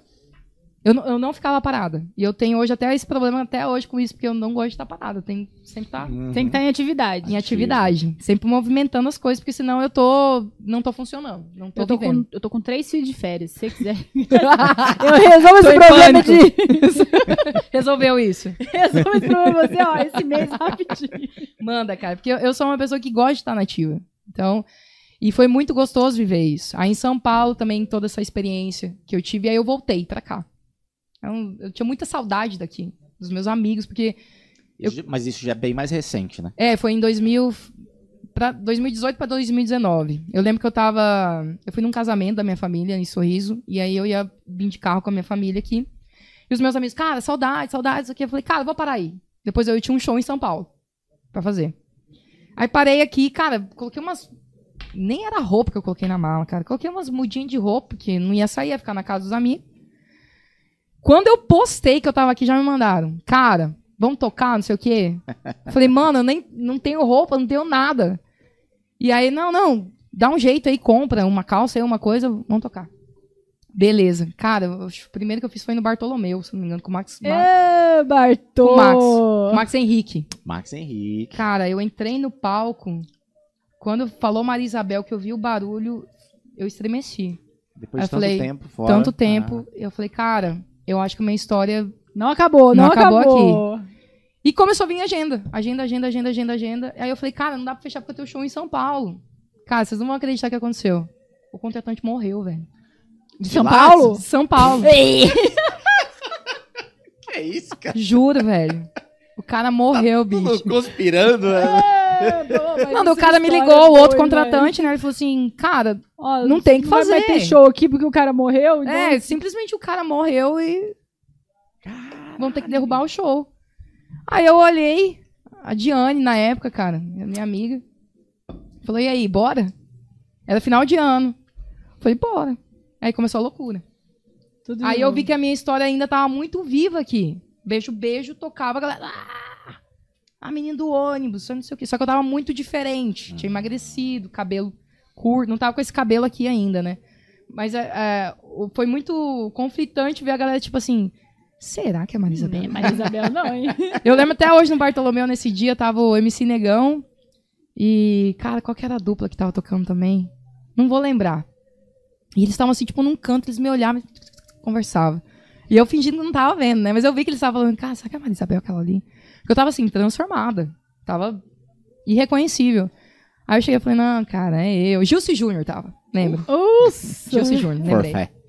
E aí eu conversei com os guris, tipo, a gente das antigas, né? Eles falaram, cara, você tá muito diferente. Eu Falei, ah, espero que seja pra bom, né? Não seja pra ruim. E aí eu entrei no palco, a gente sentia aquela energia e comecei. Aí eu fiquei, eu acho, cara, fiquei morando em hotel, pra você ter noção. E tocando. Tocando, sem carro, meu carro lá em São Paulo. Aí chegou um período que eu falei, cara, vou ter Vou que voltar. decidir. É. Eu tinha acabado de me mudar lá em São Paulo. Pra um apartamento topzinho. Eu tava, tava, tava contratado do governo. Porque lá também teve uma experiência muito incrível que eu tive, que foi cantar no metrô. Eu fui contratada pelo, pela, pela Prefeitura de São Paulo, né? Que é um incentivo pros artistas. E eu cantava em metrô. Cara, o que eu vivi no metrô... Eu nunca tinha andado de metrô, eu nunca tinha entrado em nada, sempre, sempre andando de carro. São Paulo, São Paulo é Cara, diferenciado, é, né, velho? Tudo, é. Ou era surreal, porque assim, a gente conseguia parar a correria deles. Porque cê tá- é, é um lugar, você tá cantando e eles estão andando, eles estão para indo a pra, correria pras de estações ali. São Paulo. E, cara, gente que correndo, tipo, passava, dava tchau, ou sorria, ou tava chorando porque se emocionou com a música. Então, assim, foi uma experiência surreal que eu vivi. Tipo, era a realidade só de televisão pra mim, que eu tava ali, tipo, vivendo. Também cantei na rua, que era o São Paulo. Paulistão? É, Paulista? cultura na rua. Tipo, tinha uma árvore lá, o cara, os caras montavam o som. Legal. E você cantava. E Cara, o pessoal, tem muito tipo, isso na Paulista. muito legal. E teve também, que foi da periferia, que eu falo assim, foi o trabalho mais forte que eu tive, que foi também as fábricas de cultura. O que, que é uma fábrica de cultura que eu fui entender depois de véia? São templos de cultura que o governo faz na periferia. Cada Sapopemba tem uma, Guaianazes, São Miguel, cada um. E assim, são oficinas de graça. E o pessoal nem tem noção. Tipo assim, você pode gravar um CD numa fábrica de cultura, gravar um DVD, tem palco, tem tudo, tudo Que melhor. massa. Então, assim, eu fui contratado também pra levar o show pra essa turma. Que era meio escola, fábrica de cultura. Então, assim, cara, é, as experiências que eu tive lá, só eu sei. Porque eu, sozinha. Então, tudo que eu não tive no começo da minha carreira, de bar, de, eu tive lá. Sozinha, sem equipe, sem nada, nada. E foi, assim, um aprendizado surreal. E são sementinhas que estão até hoje abertas pra mim lá. Tipo, tem a Mona Lisa da Catavento, que, quem contratava a gente. Eu falo com ela, tipo, ou o pessoal, ó, vem pra cá, vamos mexer. Eu falo, cara, tem que bolar uma agenda muito massa. Mas tá lá, foi uma sementinha que eu plantei sozinha, germinou e com o quê? Se eu não tivesse vivido tudo isso aqui, Não eu teria ia estar aqui chegado hoje, lá. entendeu? Com essa liberdade hoje de me expressar. Quando eu cortei o cabelo assim, também foi um choque pra galera, né? Você usava compridão? Sempre tive cabelo, tipo, aqui ou mega hair, tipo, lá no popozão mesmo. né? O produto montado, na época, o que que era? Cabelo Cabelão. comprido. A Marília passou Uhum. por isso. Quando eu vi, a- quando a Marília surgiu, eu falei, puta, cara, já passei por isso. Vamos fazer exatamente isso aqui. E foi feito. Colocar aquele cabelão nela, que foi o que fizeram comigo. Porque era o padrão da época. Uhum. Funcionava desse jeito. E eu era uma menina. E eu ficava mulherão. Então, assim, depois que eu fui desconstruindo, aí eu fui com a minha idade. Porque naquela época eu tinha 20 me davam 30. Hoje em dia, tipo, tô com 30 já me dão um pouquinho menos. Tá, mas se fosse pra você, co- com a, a sua mentalidade, e se fosse pra você viver as mesmas coisas lá dos 16 pra frente, você mudaria muita a maioria das coisas ou não? Você faria tudo de novo do mesmo mesmo molde? Não, eu mudaria o meu envolvimento com os negócios. Eu partici- participaria mais. Eu não ia querer ser tão blindada. Tipo, é, hoje você entender de música é pra poucos. Você entender como que funciona ali na plataforma, a composição, é, os shows, cachê, é, como que funciona ali na mesa. Isso eu tive que aprender tudo no- na Lá paulada depois. Ah, Eu, eu gostaria de ter me envolvido mais, mas não foi por falta de interesse meu. Tipo assim, uma coisa que era muito interessante, não deixava eu ficar com os músicos. Tipo assim, não podia. Não, era muito Eles te nova, blindavam. velho. Eles meio Sim. que faziam assim, É. cercavam, opa, vem aqui, E como- te. Os meus pais participavam da minha carreira, tipo, eu era a responsabilidade do meu empresário. Então ele ficava, ele não deixava eu ir no mercado sozinho, porque ele tinha medo e realmente as pessoas me reconheciam. Só cara, não eram animais que iam me atacar nem nada, entendeu? Sim. Tipo assim, eu sempre fui muito. Cara, eu falo assim: é, os meus fãs, a galera que me acompanha, são muito de boa. Haters, eu, de verdade, eu não sei se eu, se eu tive foi assim, um, dois, três. Se falam mal de mim, Deus é tão maravilhoso que não chega até mim. Graças a Deus, assim, quem me encontra é sempre elogiando. Pô, você fez parte da minha história. Até hoje tem gente que anda de ônibus, manda pra mim, pô, tô te vendo aqui, cara. Dez anos depois. Ou você canta Beijo Beijo, pô, Beijo Beijo fez parte da minha história, você cantou lá na minha escola, tá, tá, tá, tá, tá. Então você vê que, assim, teve o lado ruim, o preço pro meu pessoal, pro meu psicológico foi muito pesado, mas teve o preço bom. E eu sempre sou uma pessoa que gosta de focar no bom. Tipo assim, eh, eu não foco nos defeitos, no que as pessoas fizeram de mal pra mim. Tem pessoas que eu teria todos os motivos pra nem olhar na cara. Mas, cara, fez parte da minha história de alguma forma, de alguma forma, tudo tem um benefício. Tudo tem um Espírito benefício. evoluído, gente, é outra coisa. Aí a gente vai entrar em outro assunto também agora, falando em, em evolução, que, que hoje eu acho que é o reflexo da minha carreira. Eu sou terapeuta de Teta Healing. Eu conheci o Teta Healing há três anos. O que, que é isso, Maria? Desculpa É uma terapia que que é integrativa. Healing? É, tipo, a gente mexe com crença, com bloqueio. Ah, é, a gente faz manifestação. é tipo hipnose? Não, Não. não, você É tá real É mesmo? real, ali? é, é uma meditação que a gente entra na onda teta. A gente tem, eu acho, cinco ondas cerebrais. É, a gente está em beta e alfa aqui, né? Que a gente tá, tem, tá falando é alfa, beta, teta, que é, um, é uma onda de relaxamento profundo. Então, eu consigo acessar o subconsciente e a gente vai mexendo nas crenças, desbloqueando. E, cara, é surreal. É surreal. Caralho, que O legal. benefício que isso trouxe pra minha vida, que hoje eu falo assim, cara, minha realidade sou eu que crio. É o que eu falo, o que eu Essa penso. parece ser bem me- mesmo. mesmo. Ah, Entendeu? boa, Hoje, tô nem aí. Eu já, já sempre fui uma pessoa que não tive preconceitos. Eu, eu sou uma pessoa que nasceu pra romper. Na minha família eu sou diferentona. Sou ovelha negra, como a Rita ali disse. E eu amo isso. Amo ser diferente, amo ter feito caminhos diferentes, amo ter a mentalidade que eu tenho hoje. Tipo, na, eu, eu sempre fui muito assim, o que os outros iam pensar. Sim. Desde o do berço da família até a minha carreira. Hoje em dia a pessoa fala assim, ah, eu falo, cara, tudo bem. Não, e Tudo era, pra- certo. e era pelos, pelos moldes aí, era pra você ter muitas sequelas. Sim. Mas aí, através da terapia, que eu falo que deveria ser obrigatório pra Eu todo mundo. Todo, Com viu, Mike? certeza. Você devia E é uma coisa que eu não abro quero, mão. Esse eu não faço. Porque a Ah. terapia não é pra você ir lá choramingar as suas feridas, o que fizeram com você. É você colocar seus monstrinhos ali, um por um, e falar, cara, eu tô vendo vocês. E eu quero curar isso. E é muito difícil. As pessoas gostam muito de ficar no vitimismo. É gostoso ser vítima. Ai, porque eu poderia ser muito vítima de tudo que fizeram comigo. De olhar pra mim, ah, eu sou coitadinha, eu sou assim porque fizeram.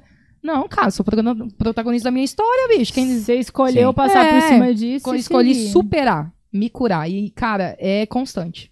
É constante. Aí eu, eu lembro até hoje que eu fui numa astróloga. Marie, maravilhosa aqui de Campo Grande, uma astróloga. E eu não acreditava nisso.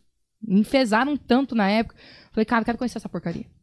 Fui. Tá bom, vou lá. Vou lá. É. Católica, né? Tipo, Deus me livre, ast- astrologia, né? Só que era uma coisa que é, já me puxava. Fui na, na, na consulta. Uma das primeiras coisas que ela falou pra mim, falou, cara, você toma remédio, né? Para com isso. Isso tá bloqueando você, sua criatividade. Eu falei, cara, eu faço o que for preciso pra compor pela, pela música. Pronto, tirei o remédio. Menino, me... outra pessoa. Virei outra pessoa. E aí fui buscando, as terapias foram vindo até, até mim. Conheci o reiki, né? Fui indo devagarzinho. Até que foi o ano passado, acho que eu conheci o Teta Healing. 2022. É Teta Healing. Teta Healing. É, teta é a Healing. onda Tá. e Healing é cura. É a Havaiana Stable lá do, dos Estados Mas hoje Unidos. você é terapeuta também. Cara, eu não pratico. É, já, já atendi o pessoal, amigos e tal. Eu, eu ensino muito quem tá ao meu redor. Tipo, ou que Tá. eu falo na internet. Só que hoje eu aplico muito na minha carreira. Ah, é como eu tá. falei, a sua realidade é você que cria. Uhum. Hoje mesmo, tipo, tive. é, a minha namorada tava num- numa questão lá, tava mal, não sei o que. Eu falei, cara, visualiza isso. Visualiza que você vai. Aí ela me mandou mensagem, cara, vendi tanto, não sei o que, porque você eu falei, não, não fui eu que falei. Você manifestou, a sua fala tem poder, porque o que você tá falando aqui, você tá mandando pro universo. E o universo vai te trazer. Ah, eu não tenho dinheiro. Vai vir escassez. Ah, eu não, ah, eu não consigo isso. Vai vir isso. Agora, se você fala assim, cara, eu sou, eu já, já sei qual é a sensação, você tá. É igual o podcast. Eu vi o negócio e falei assim, cara, Vão, vão me chamar. vão me chamar. Comecei a me visualizar aqui, conversando com vocês. Cara, não deu 15 dias ali, pum, Que massa. já, já veio a oportunidade. Ou eu gosto dessas coisas. Eu também. Só que assim, é, são assuntos que. é, o, o Covid veio aí pra isso, né? Eu acho que o Covid foi um- uma grande virada de chave. Pô, ninguém esperava, né, velho? Ninguém esperava e assim, a gente não aprendeu ainda. E eu acredito que vai vir coisas piores aí pra, pra ver se o ser humano aprende, porque o ser humano não aprende, ele esquece, cara. Eu, se eu vou num lugar lá, às vezes que, eu, tipo, não tem álcool em gel, eu fico louca. Eu falo, cara, vocês- não aprenderam, bicho. É uma coisa que tem que ser obrigatória, a gente tem que trazer pro nosso cotidiano o que a gente aprendeu lá. E vou te falar, eu trabalhei muito na pandemia. Acho que foi uma das épocas que eu mais trabalhei. Eu que os também, artistas cara. não queriam se arriscar. Uhum. Eu falava assim, cara, eu vou. Eu vou, tô aqui. Hum, Se tiver que acontecer, vai acontecer. Se- Mas eu não vou parar a minha arte por conta disso. Você fez live? Fiz live, cara. Quem não fez, né, bicho? É. E Pô, foi, mas foi muito- massa pra caramba, velho. foi massa. E, e, ó, hoje a pandemia, olha, a gente tá aqui com live graças à pandemia, né? Porque não era tão forte na época, né? Não. A gente fez também uma, uma live pra Santa Casa, que foi muito legal. Foi uma coisa assim que todo mundo tava lá na cachaçada, não sei o quê, e eu tava lá cantando música gospel na aula do, do, do- do Covid. A gente conseguiu arrecadar pra pagar um mês da- dos custos ali da, da Santa Casa. E, cara, foi Live, muito legal. Que legal. E Cara, foi a você união também. Você tá bem, você tá bem voltada, parece que pelo, pelo que a gente faz de link de história aqui, você sempre tá voltada sempre algum pro projeto social, social, né? pro social. Eu falo pro- Independente da época da tua carreira. Pode estar muito ruim, mas você ainda tá voltada. Cara, é que assim, é, eu tive experiências de cantar em palcos gigantes, onde eu não fui vista, não fui nem entendida. E teve momentos que eu tava ali cantando numa escola onde falaram pra mim assim, cara, tudo filho de, de, de presidiário, tem que tomar cuidado. Eu falei assim, quê? Vocês estão loucos. Para com isso, cara. São, São pessoas, são crianças. O que os pais fazem ou deixam.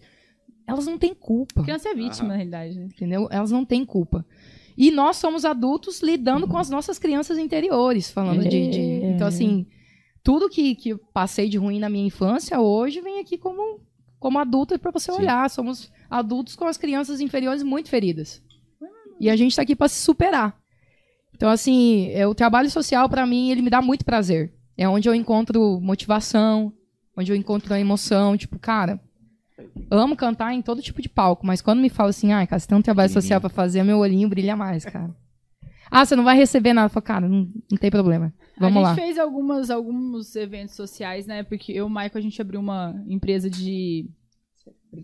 Empresa infantil de brinquedos, barraquinhas. aqui. E a gente tinha algumas, Verdade. algumas comunidades aí participando. A gente já foi sócio. Ah, Já e foi a gente sócio, já foi com cunhado com também. cunhado, Agora com tá madre. pega. Não, agora a gente é compadre. É, agora a gente é compadre, é verdade. Ela pa- é madrinha do meu casamento.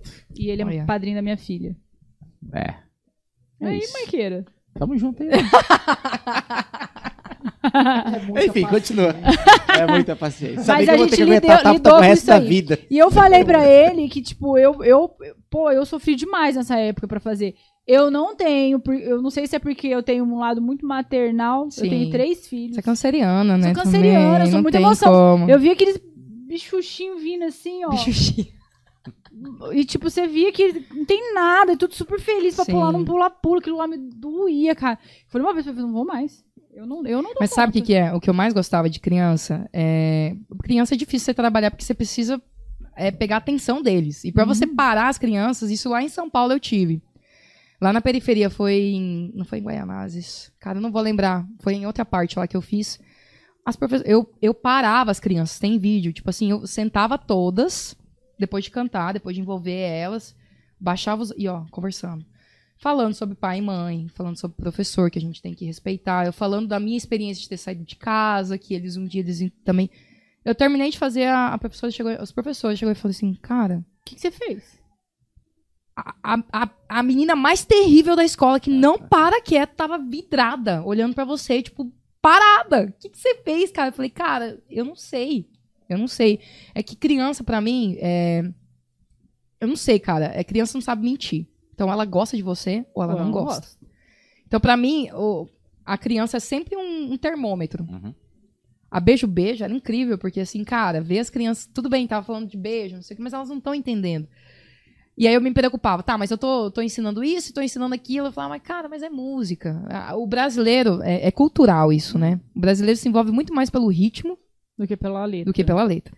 Né? E isso, se a gente estudar a história, tá lá, lá, lá, lá na época da, da colonização. É a nossa cultura. Só Total. que eu falo assim, é desafiador você fazer música nos tempos de hoje também, com TikTok, tudo, tudo, um monte de coisa. E o meu desafio é estar aqui ainda falando de coisa que tem conotação é, positiva, que vai agregar. Eu falo assim, eu quero fazer um pense em mim.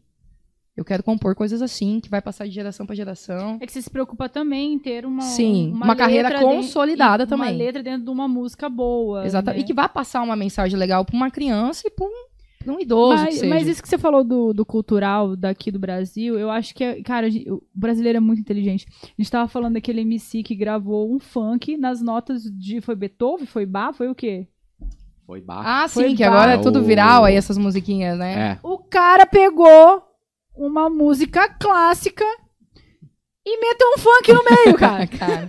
E virou moda, né? Agora sim, tudo que é viral ali. Dessas estourou, é cara. E não, e ele tem ouvido. Eu não tô falando que o cara é ruim, não. A letra pode ser horrível. Mas o cara foi um gênio, velho. Não, o Brasil, falando, é fascinante. É Nós fascinante. somos um, um país muito privilegiado.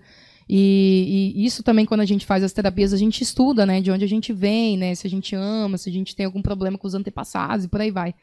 E, tipo assim, o Brasil, a cultura. Cara, cada estado tem uma cultura. Cada estado Aham. fala de um jeito, tem uma comida. Cara, isso é fascinante. E a música também. Aqui, lá no Pará tem o carimbó, lá no Mato Grosso tem o. Como é que fala? Não é Lambada, rasqueado lá. É lambada. Aqui tem o chamamé. Lá em São Paulo tem aquela vasta cultura. Então, assim, é muito legal falar do Brasil. E, o, cara, o Brasil é muito amado lá fora, né? Você vê, tudo tem o Brasil. Tudo, os filmes sempre fazem questão de exaltar o Brasil, porque o Brasil é muito amado. Aqui é um, é um país livre. Né? Eu acho que, claro, tem muitos avanços ainda pra gente fazer na nossa sociedade de inclusão, de respeito, né? Eu como artista, eu eu tô sempre falando disso, tipo, quando eu posso, cara, in- inclusão. A minha palavra é essa, e respeito. A gente não tem nada a ver com o outro, com o que o outro faz, com o que o outro gosta, com o outro gosta de se vestir, gosta de fazer. Gente, livre-arbítrio. Deus já, já, já fez a gente com livre-arbítrio, então a gente tem a liberdade de escolher o que a gente é. Quem sou eu pra falar, Michael, ah, você não- cara, pelo amor de Deus. emagrecer, mãe. é livre-arbítrio, eu tô Não, brincando. mesmo- nessa- nessas férias eu, emagre- eu engordei 5 quilos. Então, Bota fé? livre-arbítrio de emagrecer. Então, você... Então, assim, Não, mas eu não tenho problema com isso, não. se Deus criou a diversidade, por que não cultuar ela, né? Eu sempre falo, cara, É, a nossa é digital é única. Tem algum motivo pra isso, né? Cada um é feito de um jeitinho. Ah, somos seres humanos únicos, cada um com suas qualidades, seus defeitos. Gostou, Israel? Também é Maravilha. filosofia. É. E na música é muito filósofo legal aqui. isso. Por isso que no meu show eu faço questão de misturar toda essa, essa Mas deixa eu te falar uma tem. coisa aí. Você tá indo na contramão. Ah, Eu acho super legal. Mas. Ah, até, até que ponto você quer ir na contramão? A contramão que eu digo é essas letras. Que a maioria do brasileiro é- ele, ele prefere escutar uma letra que. sim, uma batida, Uma que, não, batida que tem uma letra fácil. letra Mas eu fácil consigo e- fazer, por exemplo, a Ana Marra que a gente vai lançar, ela é super comercial, ela tem uma letra fácil. Ah, não tá falando de fazer Mas- todo o CD. É, mas Tá. falando de algo que tem Uma verdade. uma verdade, é uma história. Então, eu consigo trazer tudo isso, que como convivi com grandes compositores, tenho três trabalhos aí concluídos, a gente vai pegando a malícia do negócio. A gente tá ali com cara de bobo, mas na verdade eu tava captando tudo. Então você acaba. E outro, dom, talento e praticar. Então, assim, você consegue trazer tudo isso do, do comercial, que é o que vende, mas para algo que tem conteúdo. Para algo que tem um- uma história, que tem uma mensagem, entendeu? I- Igual a, a Não Se Padronize, eu, eu quero lançar ela mais pra frente. É, que também totalmente comercial. O pessoal ouve e fala assim, cara. Às vezes não é a letra pode ser não tanto, mas a melodia. Porque o compositor, eu sou uma compositora que pensa em tudo. Eu já entrego pro meu produtor pronto. Melodia, tudo mais ou menos que eu quero. Porque quando eu crio, já vem tudo, tudo pronto. Vai dar uma palhinha aí hoje dela? Oh, mas com certeza, tô esperando vocês mandar. Ué, A conversa agora, tá então? boa demais, aí a gente acaba esquecendo. Primeira mão, hein? A gente. É, não, cara, Ei, cara, peraí. não. o esquema pra gente colocar aqui na frente, aqui, pra melhorar um pouco o áudio. Vamos ver se a, a viola é pra estar afinada. Vamos ver. Thank you very much. Bate aqui. Cheiro de flor. Deixa eu só afinar aí. Fica, Fica à vontade. à vontade. Mas é, e aí, como é que a gente tá nos comentários, perguntas ou algo Top. parecido? A gente interage com eles? Me diz aí o que, que você. O que, que você fala? Eu. Enquanto. Enquanto nós afina a viola. Cara, isso e. Foi o último Será que se eu podcast do. Hã?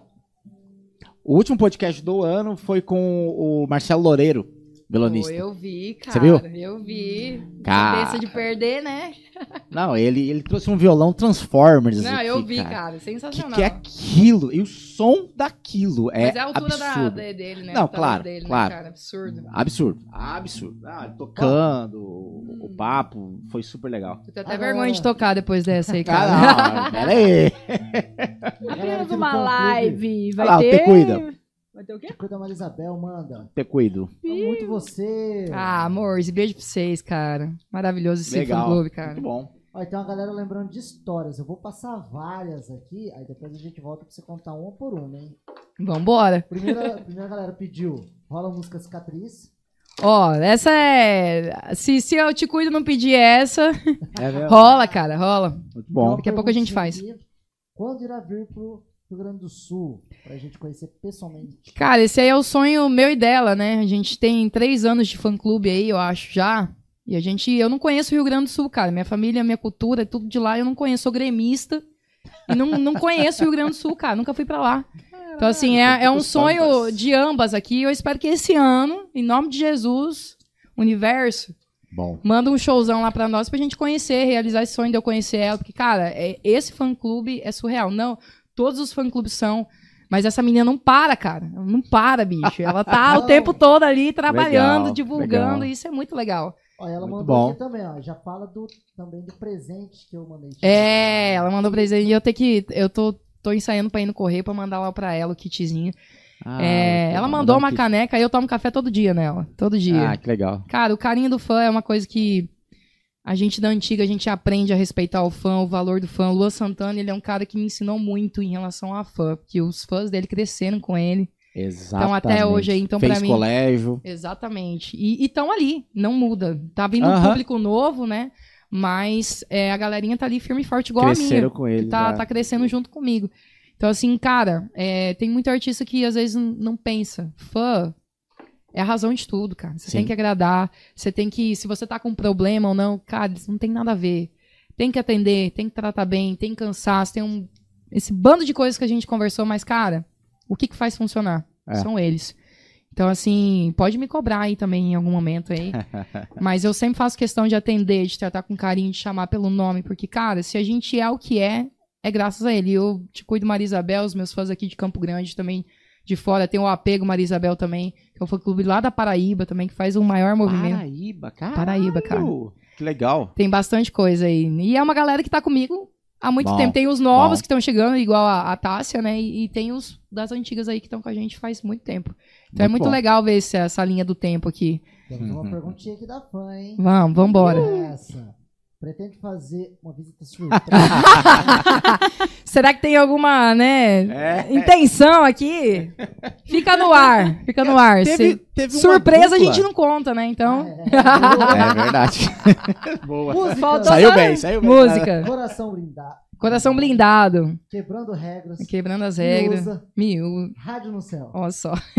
E a cicatriz. Esse ano, esse São ano quatro anos Caraca. de fã-clube. Acompanho muitos anos. Aham. Pô, que legal. E ela movimenta, cara, todo mundo. Tem show não sei aonde, ela faz É isso, o é. movimento. É impressionante, cara. A Tássia é um fenômeno do- em relação a ser fã.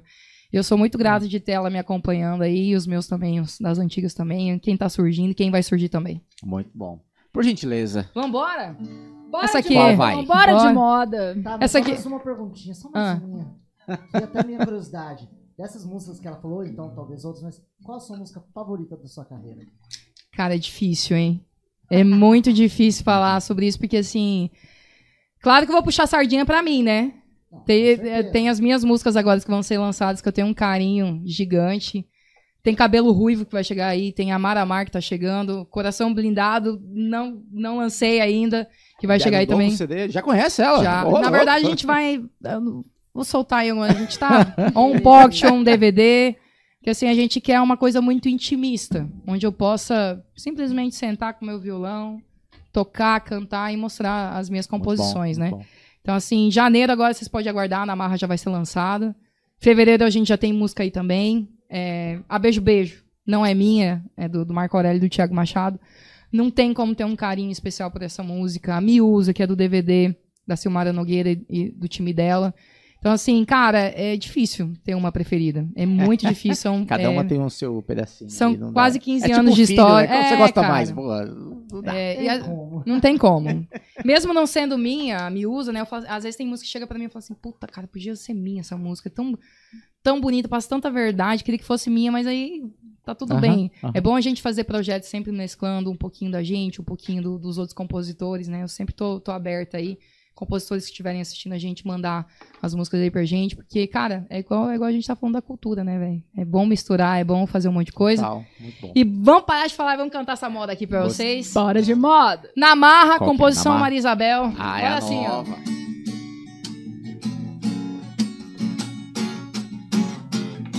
Que covardia não tem lógica, hein? Sem justificativas, sem explicações. Do nada, sem mais nem menos, saiu e nunca mais voltou. Não deixou bilhete de despedida, simplesmente foi saindo da minha vida. Sem mais nem menos, tudo acabou da noite pro dia. Pois é, alguém me explica. Coração tá aflito, tentando entender. A mente em conflito, tentando resolver.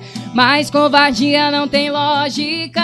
Agora o jeito é desamar. Coração tá aflito, tentando entender. A mente em conflito, tentando resolver.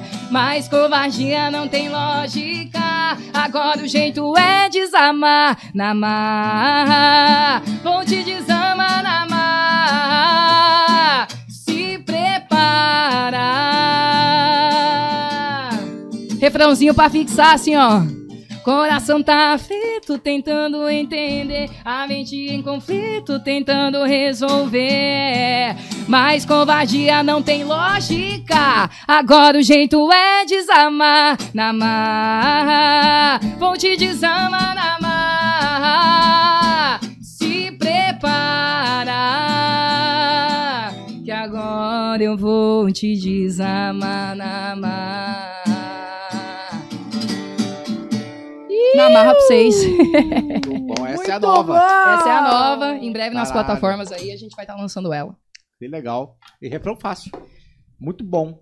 Na verdade, a melodia, né? Conflito. nananana, Se prepara. Então, assim, cara, isso. Cheio de nuances ali. cheio né? de nuances, cheio de, de marketing, né, cara? A gente. Exatamente. Não, mas é o jogo. pô. É o jogo. Então, assim, é, eu, eu sinto muito no show isso. Quando eu canto músicas de amor, minha voz muda, cara.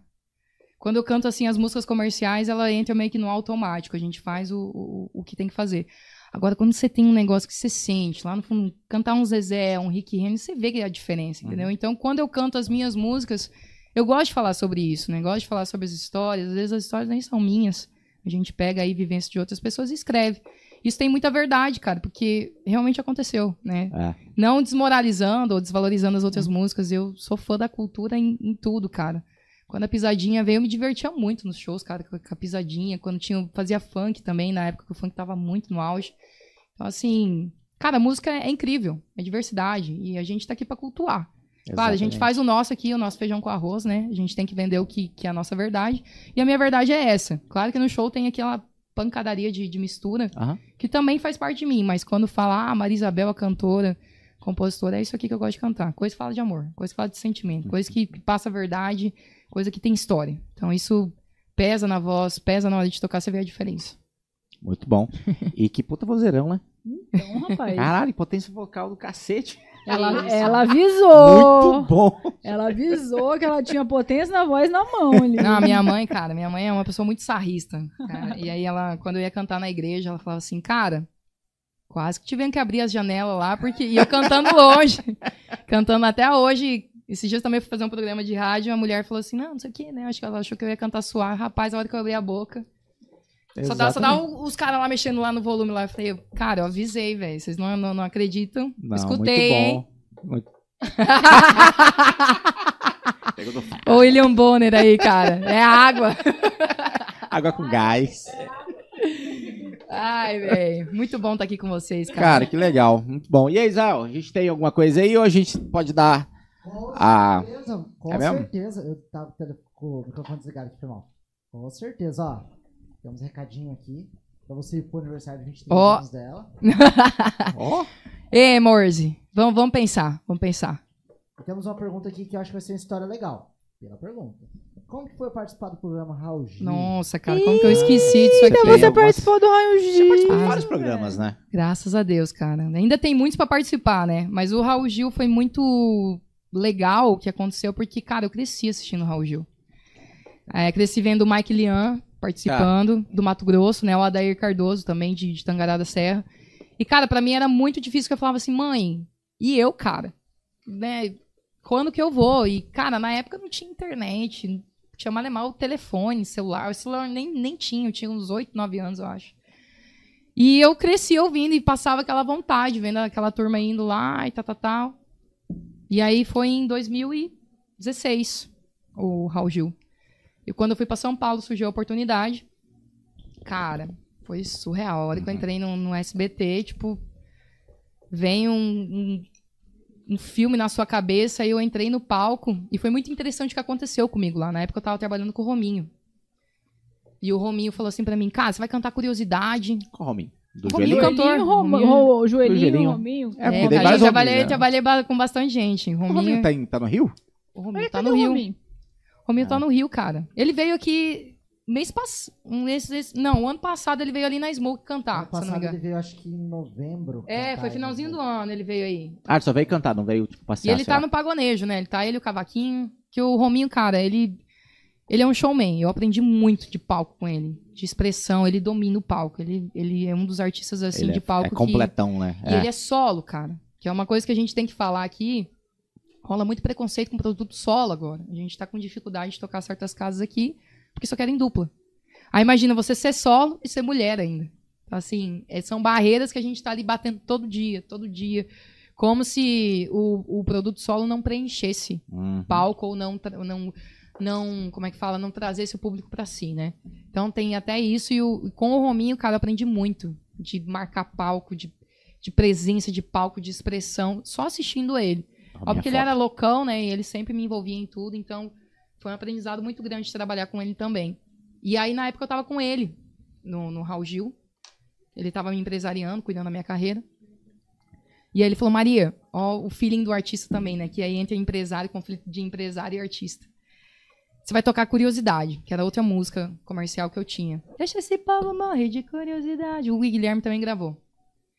E eu falei assim, Rominho, não é essa música. Era uma música só que podia tocar. Aí eu falei, é a Miúza, cara. A Miúza é a minha música de trabalho do DVD, né? Que a gente é unânime. A gente, inclusive, vai regravar ela. E ele, não, porque vai ser curiosidade, porque ela é mais comercial, papapá. Falei, Rominho, escuta, cara. Aí fiz que ele, ele tinha mais experiência que eu, né? Uhum. Toquei curiosidade. Aí o Raul veio em mim e falou assim, pô, filha, gostei tanto de você. Raul, o que ele passa na televisão, ele é. Exatamente. Não é comercial. Não, ele é, é, ele. incrível, ele tem uma luz, ele tem um.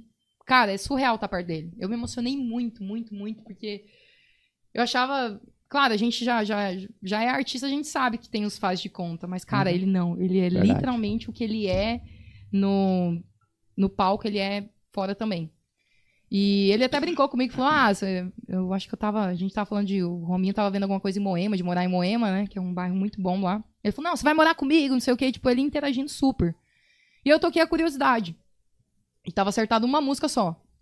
Aí o Raul mesmo falou assim: Pô, filha, você não tem uma música melhor, não? Aí eu olhei pro Rominho e falei assim: Tenho. Raul. Como eu tenho uma música melhor, né, Rominho? Cara, o Rominho saiu no 12 atrás, porque é, é dublada a música, né? Não é ao vivo. Atrás do pendrive pra colocar a música. Cara, eu cantei a Miúza, tipo assim, uma coisa inédita pro, pro, pro quadro que eu participei. É uma música só, pronto, acabou. Sem choro nem vela. Como ele gostou, né, da, da minha história e, e se envolveu, ele... Aí quando eu toquei a Miúza, cara, aquele, aquele palco, sabe, o céu desceu. Eu senti, assim, uma emoção gigante.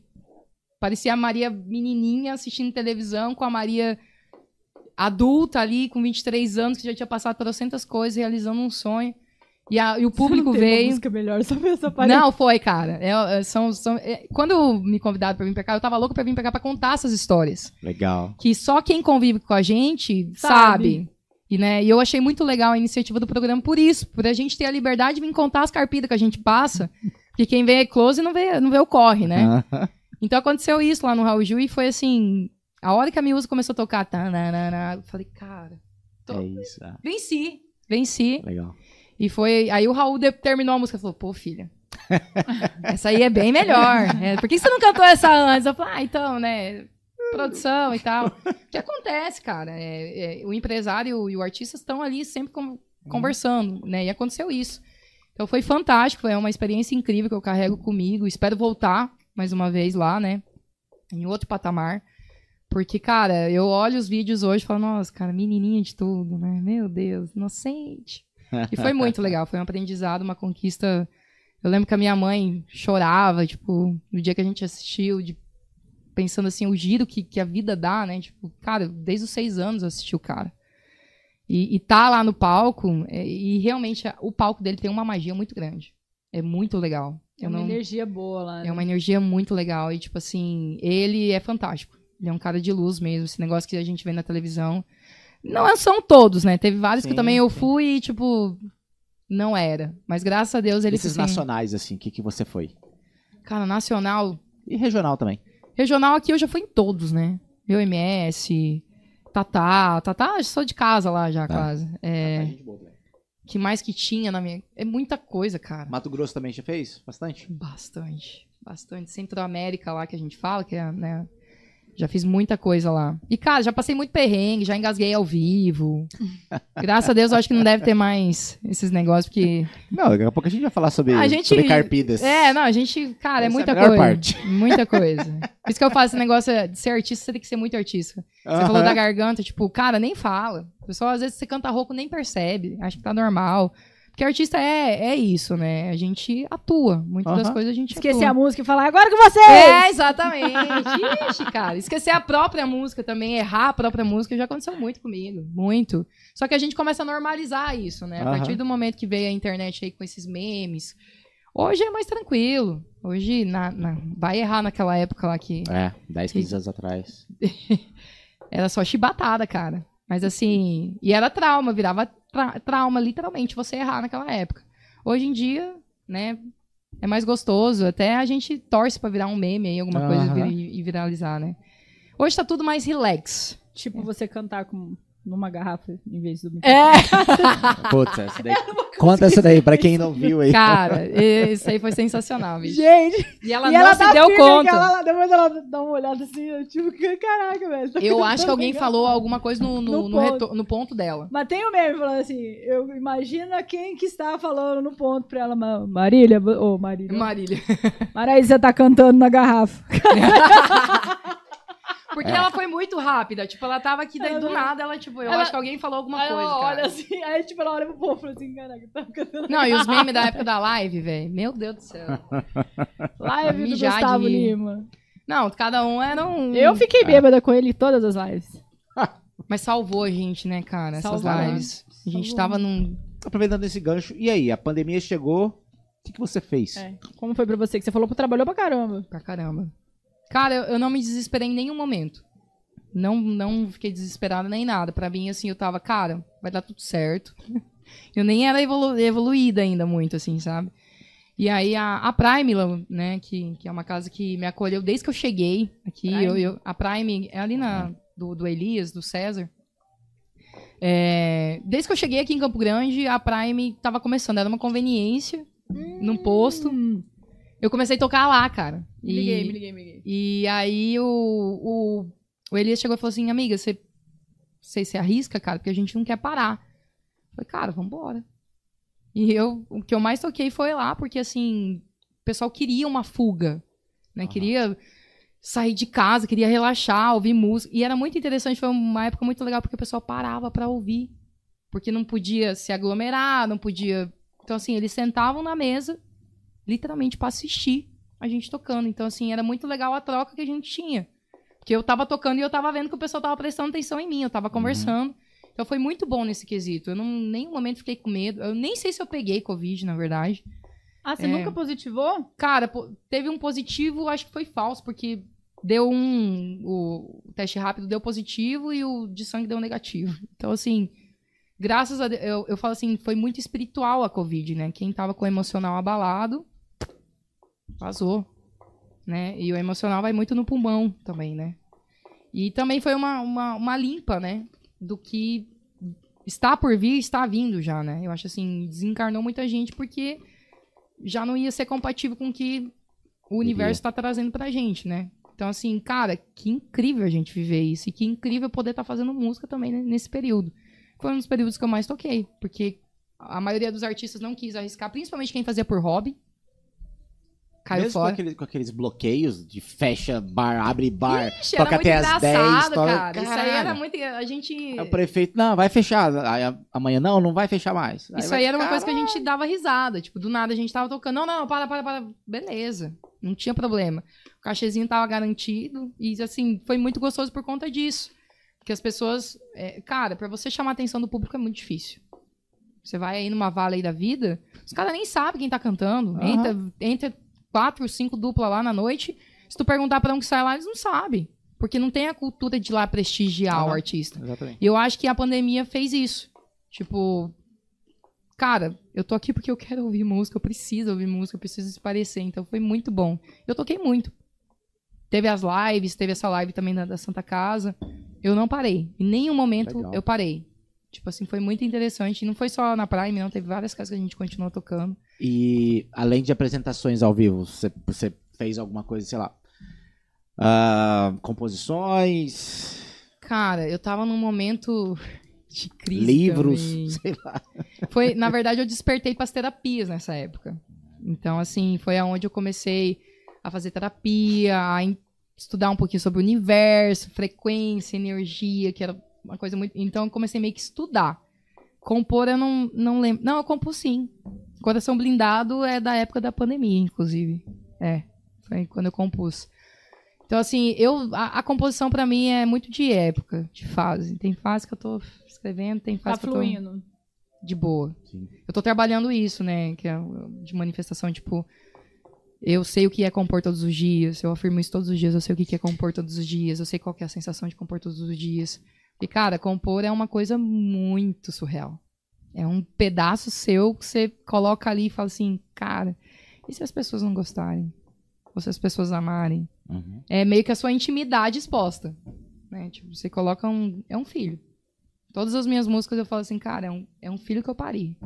Não tive filho ainda, né? Tenho, tenho a minha enteada hoje, que é o- a primeira sensação de filho que eu tenho. Mas Mas. quer ter? Oi? Você quer ter filhos? Cara, quero, mas tá complicado ter filho hoje em dia, né? É caro, né? caro, não, hein? acho que não, não é nem o tanto de caro, mas eu acho que o maior desafio é educar. Como que educa numa geração caótica dessa? Como que ensina, sabe? Eu acho que esse é, esse é o maior desafio, eu acho, de ser pai e mãe hoje em dia, né? É ensinar. Porque, cara, são distraídos, são desapegados. é- é- eu acho que esse é o. Não sei, vocês são pais, posso estar falando besteira. Mas ao meu ver é esse. Porque eu acho assim, a minha mãe e meu pai sempre foram muito rígidos, né? Com a nossa criação. Graças a Deus, porque eu tive todas as oportunidades de me perder e não me perdi. Cara, São Paulo é um coquetel de perdição. Toda noite. Na realidade, qualquer lugar é.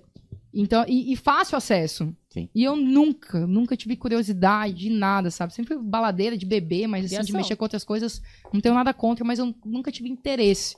E o meio artístico a gente sabe que rola. Artista é Ah, tudo, tudo meio tentando tem. as ideias, né? Artista Sim. é carente, porque tá rodeado ali de mil pessoas, entra num quarto, e aí? É só eu. Aqui eu sou um mero humano. E aí vem a depressão, vem a loucura, vem a bebida, vem, vem droga, vem um monte de coisa. Então, assim, cara, dou graças a Deus os meus pais terem me criado, assim, de eu ter medo de, de certas coisas, né? Porque o medo fez eu não querer acessar também algumas coisinhas que não precisam ser acessadas. Medo dos seus pais. Não, o medo do que eles me Da ensinaram, a crença. Tipo, Ah, ai, entendi. é, isso é ruim. Não, Ah, não mexe entendi. nisso. Não, não vai por aí, Eu entendeu? pergunto dos seus pais, que é minha cunhada, minha ex-cunhada. Minha comadre agora. Nossa! eu, eu demorei pra. É que eu tô divorciada há pouco tempo. a minha ex-cunhada, minha comadre hoje, ela também. Por isso que eu falei, qualquer lugar, não é só Sim. São Paulo. É que São Paulo é uma cidade enorme. Sim. Então você tem muito mais acessos. Mas aqui você tem bastante também. Vixe. E ela fala, ela sempre falou, e como ela sempre mudou, porque eles são filhos de militar, morou em vários, vários estados, dos maiores até os menores. Ela fala, ela falou assim, cara, eu sempre tive oportunidade de fazer, mas eu nunca fiz porque eu tinha medo dos meus pais. Eu tinha medo da minha mãe. Na verdade, eu também tenho medo da mãe Sabe a dela. pergunta que, que eu sempre me fiz? Eu falava assim, cara, minha mãe e meu pai iam gostar que eu fizesse de- isso. Pronto, a resposta vinha na hora. E olha que eu já, já meti o louco, assim, muita coisa, sabe? Tipo, de curtir. Uhum. Não de fazer coisa errada, de passar ninguém pra trás, ou mexer com coisa que não devia. Mas eu, eu sempre fui uma pessoa muito intensa. Então, se eu tava ali, eu tava dando risadas. Vocês perguntaram do- das marcas, né? Cara, esse dia, esses tempos eu fiz uma caixinha. Maria Isabel não é Maria Isabel sem. Aí, terço, violão, risada, sorriso. é, essas coisas que são minha, minha marca, mas graças a Deus eu nu- nunca perdi, né? Nunca me perdi. Porém, né? A gente tá falando de. de você tá falando de filho. Cara, celular hoje tá tudo muito fácil acesso às coisas. É, eu falo por experiência própria. É difícil, difícil pra caramba. Você tem que ser meio carrasco, mais do que na, na, na época que a gente foi criado. Eu sou um pouco mais velho que você, bem pouquinho. Acho que até aparenta, né? É, não aparenta tanto, não. Eu sou mais. Eu sou quase da sua idade. Então, na, na época da minha criação já era difícil. Agora, agora tá muito mais. O acesso é muito, muito mais rápido. Sim. Então você tem que ser mais regrado do que antes, né? Porque Antigamente você tinha que botar teus filhos pra dentro de casa, porque eles só queriam ficar na rua, gente, né? A gente foi criado assim. Vem pra casa, moleque, isso aqui, isso aqui, isso aqui.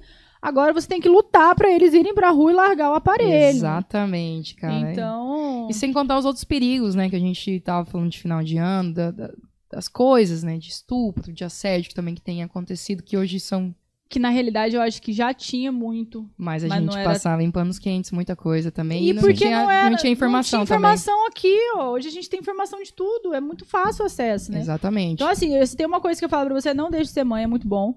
É muito bom mesmo. Dá trabalho? Dá. Como dá qualquer outra Qualquer coisa. coisa. né? A sua carreira não dá trabalho? Pra caramba, é um Então, filho. É um filho. É um filho, É um literalmente. filho também. Não deixe de- dessa vontade de ter, de ter filho é muito bom, muito bom mesmo. É uma das melhores coisas que Deus fez pra gente, é a gente conseguir botar uma vida no mundo. Você é católica, cara.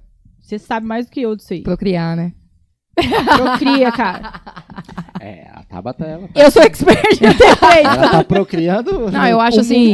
Eu tenho, meu, eu tenho minha filhada agora, né? Eu tenho um Uhum. irmão mais velho e a primeira filha dele, ele. Cara, a menina é eu. Olha aí. Se fosse minha filha, não ia ser tão parecida. Ah, legal. Até o gênio, assim, é parecido, sabe, a Antonella? Ela nasceu loirinha do olho claro, assim, muito parecido comigo. Já nasceu com o nome legal. É, e agora veio a Antonella. Betina Nossa, também, a velho. irmãzinha dela, cara. E tipo assim. Betina? Betina. Gente, que nome bonito Sim. dos seus sobrinhos. E aí eu tenho agora minha namorada que Sobrinhas. tem a, a Júlia também, de, de, Eu de tenho uma 8 Júlia, anos. A gente tem uma Júlia. Sé- Ó, É. Quantos Júlia anos é? a sua Júlia? A. Júlia tem 8. A minha tem sete.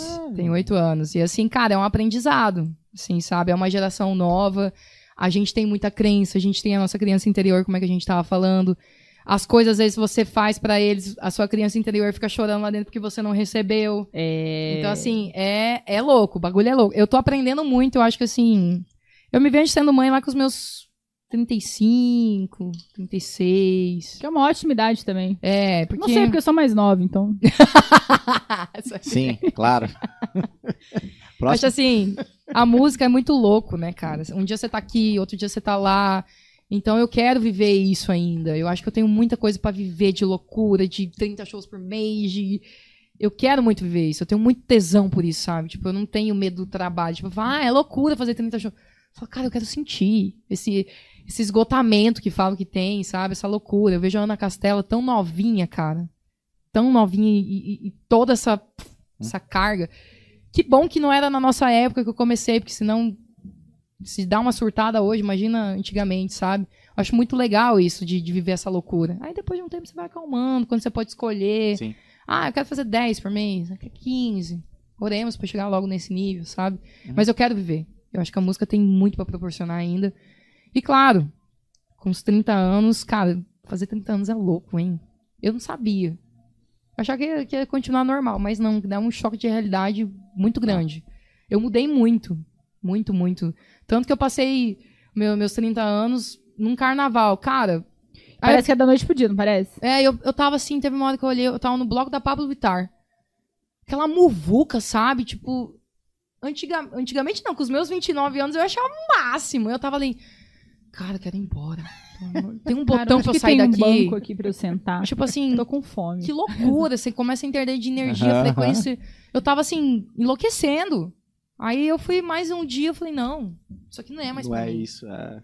E, e é, e é assim, é um luto aí, né? Tipo, pô, mas era tão legal até, até é, uns dias a atrás. maturidade chega, minha querida. Então, e aí pra música eu tô aproveitando muito isso, de fazer as coisas com calma, sabe? Estudar, pensar, não dar tiro errado, sabe? Eu falo pro meu empresário, eu falo, cara, a gente não pode dar tiro errado, a gente tá numa, num- numa época, né, de música, de...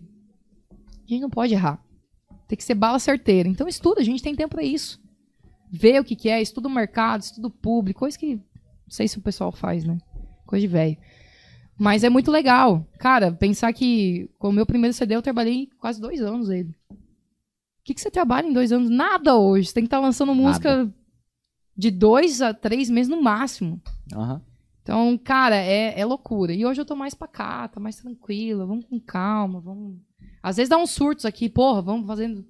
Mas, cara, não adianta dar. Eu já vivi a época da loucura de fazer as coisas sem pensar. Então, hoje em dia eu tô mais Os 30 anos realmente fez muito bem nessa questão pra mim. Tipo, cara, pensa, reflete. Já investi muito errado. Tanto de dinheiro, quanto de energia, quanto de tudo. Então, hoje em dia, eu tô bem mais seletiva. Pensar, cara, será que esse lugar merece a minha atenção, a minha energia? É igual relacionamento hoje. Hoje eu já tô em um, né? Graças a Deus. Mas, nossa, cara, como é que. Hoje, se, fosse, se eu tivesse solteiro, eu ia ser muito chata. minha energia, Eu. meu templo, minha casa. Vou deixar qualquer um entrar? Não, Ah. gente. Quando a gente toma dimensão, toma dimensão disso, você- não, não é chato, você torna criterioso. O que, que Sim, merece, pô. o que, que não merece. É igual Exato. a música. Exato. Tipo, tem lugar que eu falo, cara, eu tô aqui pra tocar em tudo, mas tem lugar que eu falo, mano, carpido demais. Já posso escolher, então. ah, Aqui não. Isso eu não quero. Cara, porque a gente passa por tanta coisa.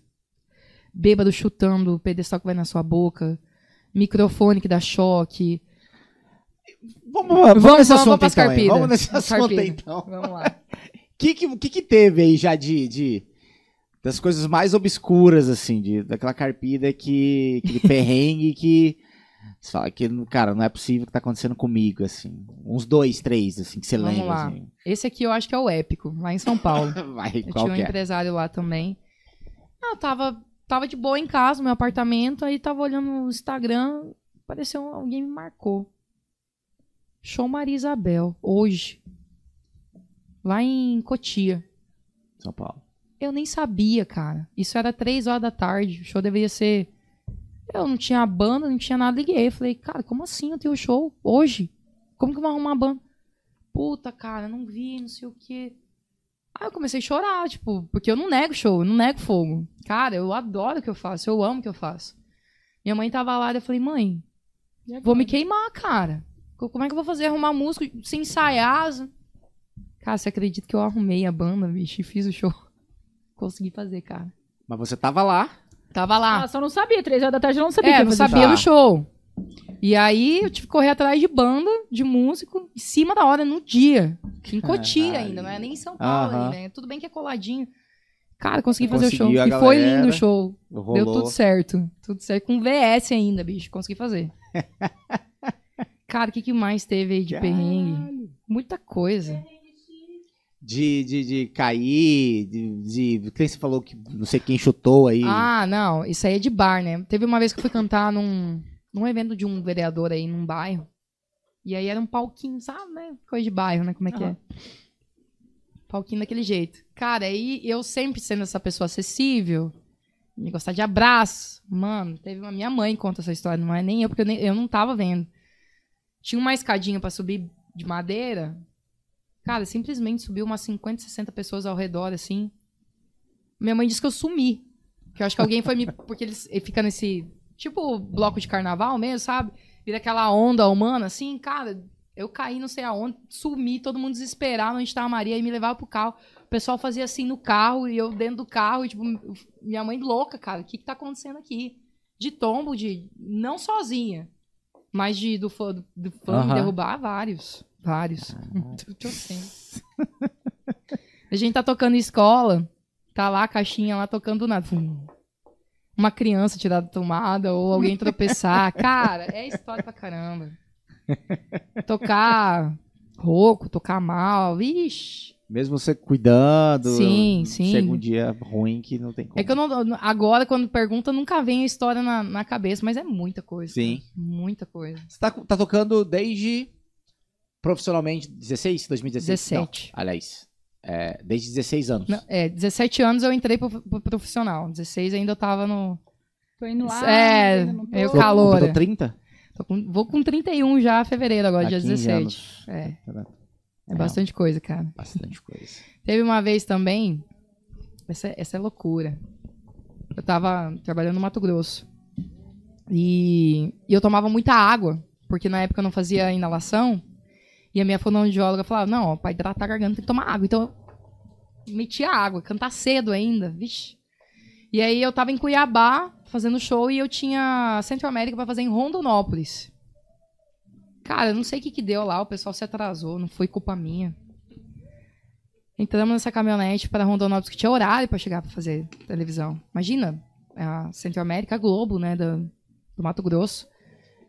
E aí, Cara, a gente entrou nesse carro, meu empresário ele ultrapassava pela direita e pau, e pau, e pau, e correndo. E eu com vontade de fazer xixi. Porque tomou um monte de água pra hidratar Tomei um as monte de cordas água. vocais. E eu, assim, cara, eu sou muito quietinho, não dou trabalho pra ninguém. Só que chegou um ponto que eu achei que eu ia estourar, sabe? Tava doendo tudo. Eu falava assim, cara, eu, eu preciso fazer xixi. E aí ele assim, por que não dá pra parar? Porque não sei o quê, porque a gente tem horário. porque. Eu falei, cara, quase por isso, chorando, chorando. Pelo amor de Deus, eu preciso, eu vou morrer aqui. Esse do xixi é o de pouco, né? O que a gente já passou também de emocional, de Ah, Essa parada do emocional aí é foda. Aí- Essa aqui é, é loucura, cara. A gente já passou muita coisa de, tipo. De chorar. Já chorei escondida com a minha mãe no banheiro pra ninguém escutar. Porque o pessoal, tipo, a equipe tava ali. e- Muita coisa. Muita coisa. Eu falo assim. É um sonho que quando você chega lá, você tem todos as, as- os privilégios, né?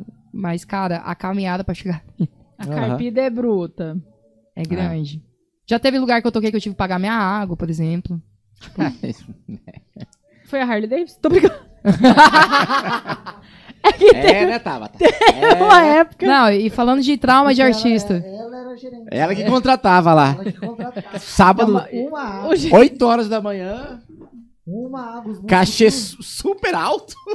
Gente, o gerente também recebe ordem, sabia? Cara, mas cobrar água é sacanagem, velho. Eu, eu concordo. Sacanagem. Eu concordo. Porra, eu, a água é 79 eu já centavos no açaí. eu já contratava falando, falando assim, olha, eu sei que eu pago pouco, mas me ajuda. Eu tô tentando fazer história aqui, depois melhora. Não, Nunca nunca melhorou. nunca. É o papo do, do contratante, né? Cara, é, é. vitrine, vem tocar aqui que é vitrine. É espera. Ah, quantas vezes já Vai, tocou de graça também? É, é, um, um dia eu vi o César Menotti falando disso. Diz que um cara chegou e falou assim, cara, o que, que vocês fizeram pra chegar até aí? O que, que vocês passaram? Qual que é o conselho que você me dá? Ele falou assim, cara, vai dar sua disposição de tocar de graça. Quanto tempo você quer tocar de graça? Porque, cara, o que a gente toca de graça? Esse negócio de participação, de palhinha. Ah, rapaz, é, É. é história. É, é muita coisa. Viu, Maicon? A sua palhinha lá era de 3 horas, né? Era duas horas, Maicon. Ou to- noite trocar- era três. Ele, tocar em- fica magoado até hoje. Em troca de cachaça, né? Ah, isso eu já fiz muito. Eu, eu já fiz Quando isso. jovem. Rei do bilhar. Ô, rei do bilhar. Rei do bilhar. Nossa, rei do bilhar era massa. Cara, não tenho nada contra, é que eu, eu Passou Tipo, dessa fase. é. sim, teve, teve uma fase, assim, depois ali que eu passei a depressão, do, pouquinho antes do DVD, cara, eu toquei numas biboca aí que eu tocava por 70 reais três horas, cara. E Quanto? tocar, 70 reais. Senhão. Viu, Maicon? Ué, se você dividir, não dava 70 reais. Nossa, Maicon. Detalhe, eu levava meu som, Olha aí. Levava meu som e tocava de trem. 70 reais, três Ok, horas. Tocava. E feliz Fala o vida. nome desse cara, que eu tô brincando. Eu nem sei se existe mais o, o, o bar. Acho que tem um ali na Vila Margarida que existe ainda, o bar da Ursão lá. Eu tocava lá por 100. De boa. Só que assim, cara, eu tocava feliz, sabe? Eu nunca tive problema com. Ah, cachê. Claro, às vezes revolta a gente, tipo, Sim. porra, a gente vive disso. Músico também, cara. Ah, tem uma música história é muito foda, né? legal de músico. Agora eu vou Eu não dei trabalho pra você naquela época, não. né? não, naquela época não. A, a época da, da, da Carpida foi lá no Mato Grosso. Eu Ah. levei, peguei uns músicos aqui, de- aqui de Campo Grande e levei lá pro Mato Grosso, né? Que a sede era lá. E Campo Grande sempre foi referência, né? Ó a loucura, tirar a turma daqui pra levar pra lá. Não sei o que, que a gente tinha na cabeça. E aí tá, né? Daí eu tinha um ônibus já na época. Meu pai que dirigiu o ônibus pros shows lá no Nossa. interior. E a família inteira. E a minha mãe, os amigos. Tipo, era diversão pra eles, né? Na, na época que eu comecei minha carreira, é, eu entrei na música por conta da minha avó materna, avó Inês, mãe da minha mãe. E, e ela faleceu bem na época, assim, que eu, que eu comecei a cantar. Eu era a neta preferida, dela. Preferida. Hum. Minha neta, minha neta. Eu era a única menina também, né? Depois que veio nascer uma prima minha. E o meu CD, é, a minha música de trabalho se chama Ausência. E eu sempre falei que o meu primeiro CD era pros meus avós. E os dois faleceram bem na época que eu fiz. Aí ficou a Ausência, né? Que é uma música do Maurício Melo, daqui de Campo Grande. Que ele deu pra mim, tipo. Ele falou, cara, Temos que acredito muito em você. Sensacional, um cara. Eu É, trabalhei com ele quando era Renato como- Maurício. Maurício. Maurício é gente MM. boa demais. Faz, par- é, faz parte da minha história. de E aí vários fala de várias pessoas, né? Jorge Matheus, toda essa É. galera aí. O cara tem uma mão maravilhosa. Um dia eu chego lá, né? Nesse calibre de mão aí. E aí, a gente cantando lá. Aí eu, eu acho que eu namorava na época, não sei, ele levava a família, daí o músico foi subindo com a mulher dele, né? Aí o produtor falou assim, opa, opa, opa. Como assim? Falou, aqui é só músico. Ah, mas se a Maria pode levar os dela, por que, que eu não posso levar a minha? Cara. Só porque a Maria é dona da porra toda aqui, É, ela faz o que ela quiser. Cara, eu passei muita coisa. Muita coisa. De deboche mesmo, de. Vocês não têm noção. E eu não, não, acho que a mulher não foi. Né, ter ficado brava lá com a gente. Mas, tipo, de passar em ponte com buraco, assim, de não saber se ia passar, viajar em van apertada, lidar com um contratante assediando a gente. Que, cara. é- Cachê, sem receber. Ih, tem cachê no Mato daí, Grosso que eu não recebi até hoje, cara. Até Alô, hoje. prefeituras do Brasil Alô, todo. Feliz Natal! e não é do Natal que passou, não, é a cidade mesmo. Ixi, cara, muita coisa. De ter sido passado pra trás, de... Eu falo assim, o dinheiro... Até tava conversando com o Marcinho ontem, eu falei assim, cara, ele falou da minha história, falou, pô, muita gente passou você pra trás em relação a... Eu falo, cara, o dano de passar pra trás na grana é grande, mas não, não, não chega aos pés do, do psicológico. Da pessoa vir te prometer um mundo perfeito e fazer nada. Acho que isso é o, é o pior dano que tem. Porque isso vai. Hoje eu falo assim, eu sou uma artista muito mais consciente. Eu gostaria de ter mais brilho no olhar, de acreditar mais nas coisas. Mas você leva tanta pancada, tanta É, pancada que você fica Ensina. muito Ah, racional. Muito, tipo, ah, desconfiado de tudo. Tipo, será? Antigamente eu acreditava que. Eu, eu até eu sempre orava assim, falava, não, Deus vai mandar um anjo na minha vida. Ele vai me ver cantando e vai mudar a minha história. Tem um lado meu que ainda acredita nisso, mesmo sabendo que hoje em dia o mercado tá muito diferente. Hoje em dia não existe mais um Sorocaba que descobre um gurizinho e faz o negócio acontecer. Pra você ter investimento, tem consequência. Uhum. Tem, você tem que andar. Olheiros, não existe mais olheiros. Não, e você tem que ser. Aí entra o o produto criado, né? Tipo Aham. assim, a gente vê hoje aí, tem vários produtos que são. Tem que andar naquele molde porque é o que vende, mas não Sim. é. Sim. Vamos falar aí, o Zé Felipe mesmo, cara. Tá, tá uma polêmica aí na internet, né? Tipo, o pessoal resgatando o vídeo dele cantando sertanejo, falando que é aquilo, mas falando aí que é a culpa da Virgínia. Eu falo, cara, não é culpa de ninguém. A gente vai. Infelizmente, tem gente que vai aonde a grana tá indo, aonde tá vendendo. Porque tá vendendo assim, tá funcionando. Então... É. Aí não vamos mexer, né? Um quadro novo agora que eu acabei de criar. Meu Deus! do Neida! Cara, do nada. Do nada. Eu tenho cartolina aqui. Cara, vou só bater na mesa. Era só pra chamar a atenção do Israel. Onde Maria Isabel se vê daqui 10 anos? Caralho. Boa, pior que eu Cara, vou estar com 41. 41 anos. Eu me vejo fazendo, e eu afirmo isso todos os dias pra mim. Eu vou cravar meu nome na história, não da música só brasileira, mas mundial. Eu quero levar a minha música pra fora. Quero ter as minhas ações sociais, que é muito importante. Tendo uma família constituída, né, com meu- meus filhos. E, cara, eu espero ser um Chitãozinho Chororó, um Leão Leonardo. Né, Arrepiei agora, hein? Ó, o que... universo ouviu isso aí, hein? Amém, amém. Foi bom, hein? Porque... Eita! Caralho, legal. Cara, eu, eu acho assim que tudo que eu tô passando é uma preparação. Uma preparação, um aprendizado. Foi necessário. Pelas escolhas que eu tomei na época. Pela... E eu não posso me punir porque era a consciência que eu tinha na época, né? A gente olha certas coisas que a gente fez vida. Pô, por que, que eu fiz isso, cara? Por que, que eu me relacionei com essa pessoa? Por que, que eu me. Cara, era a consciência que você tinha. Você não pode se punir. Você não tem a sabedoria que você tem hoje. Você só tem o que tem porque você errou, porque acertou e teve consciência. Então, assim, cara, eu. E eu tô preparada pra isso. Eu falo assim, eu sou um produto pronto. Olha tudo que eu passei. Não, isso não é arrogância da minha parte falar. Eu, Não, pô, é investimento mesmo. Exatamente. Eu estudei. Eu falo assim, artistas que estudam não existe mais. Eu estudei a história do sertanejo, cara, lá do Cornélio, lá não sei aonde, que começou o movimento. Por que, que é sertanejo, né? Da, da moda de viola. Cara, você tem que saber tudo. Você tem que, pra você chegar num lugar, você não tá desprecavida. Aham. Por isso que eu chego assim em qualquer lugar, eu não, eu não tenho medo. Né? Eu tava falando com as conversas com uma empresária, tipo, ah, mas você. Cara, não tenho medo. Por tudo que eu já passei, eu já vi a morte de perto, de, de tipo assim. Me internei em clínica psiquiátrica, já vi o, o inferno, já vivi o inferno. cara, o que, que é a música? O que, que é os desafios? Não é nada. E é o que eu gosto de fazer. Então, assim, é, são várias oscilações e eu sou grata. Grata a tudo que eu fiz de certo e de errado, porque isso fez o que eu sou hoje. E eu sou muito feliz com o que eu sou hoje. Vivo com muito menos, a gente vai desapegando das coisas materiais, vai, vai vendo o que realmente tem valor, né? É, é, fala assim, ai, Deus. Cara, Deus e música para mim é uma coisa surreal. Surreal de, de eu sentir Jesus ali comigo. Filha, ai, é isso aí mesmo. Fala de mim, faz aqui essa nota. Tá, tá, tá, tá, tá. E essa intimidade só foi construída com o tempo, com experiência. Você né? passando coisas boas e ruins. né? Exatamente. Assim, as coisas ruins eu falo assim, cara, quando você se torna grato, você entende que foi necessário. Ah, mas judiou. Judiou porque era a É, minha consciência na época, né? O livre-arbítrio, as As escolhas que eu escolhas fiz. que tem consequências. Exatamente. Cara, que ser artista tem as consequências. E eu nunca tive medo. Eu lembro da minha primeira conversa com o Marco aqui. Cara, ele jogou um monte de coisa. Porque você vai ter que abrir mão disso. vai ter- E eu assim. Tá.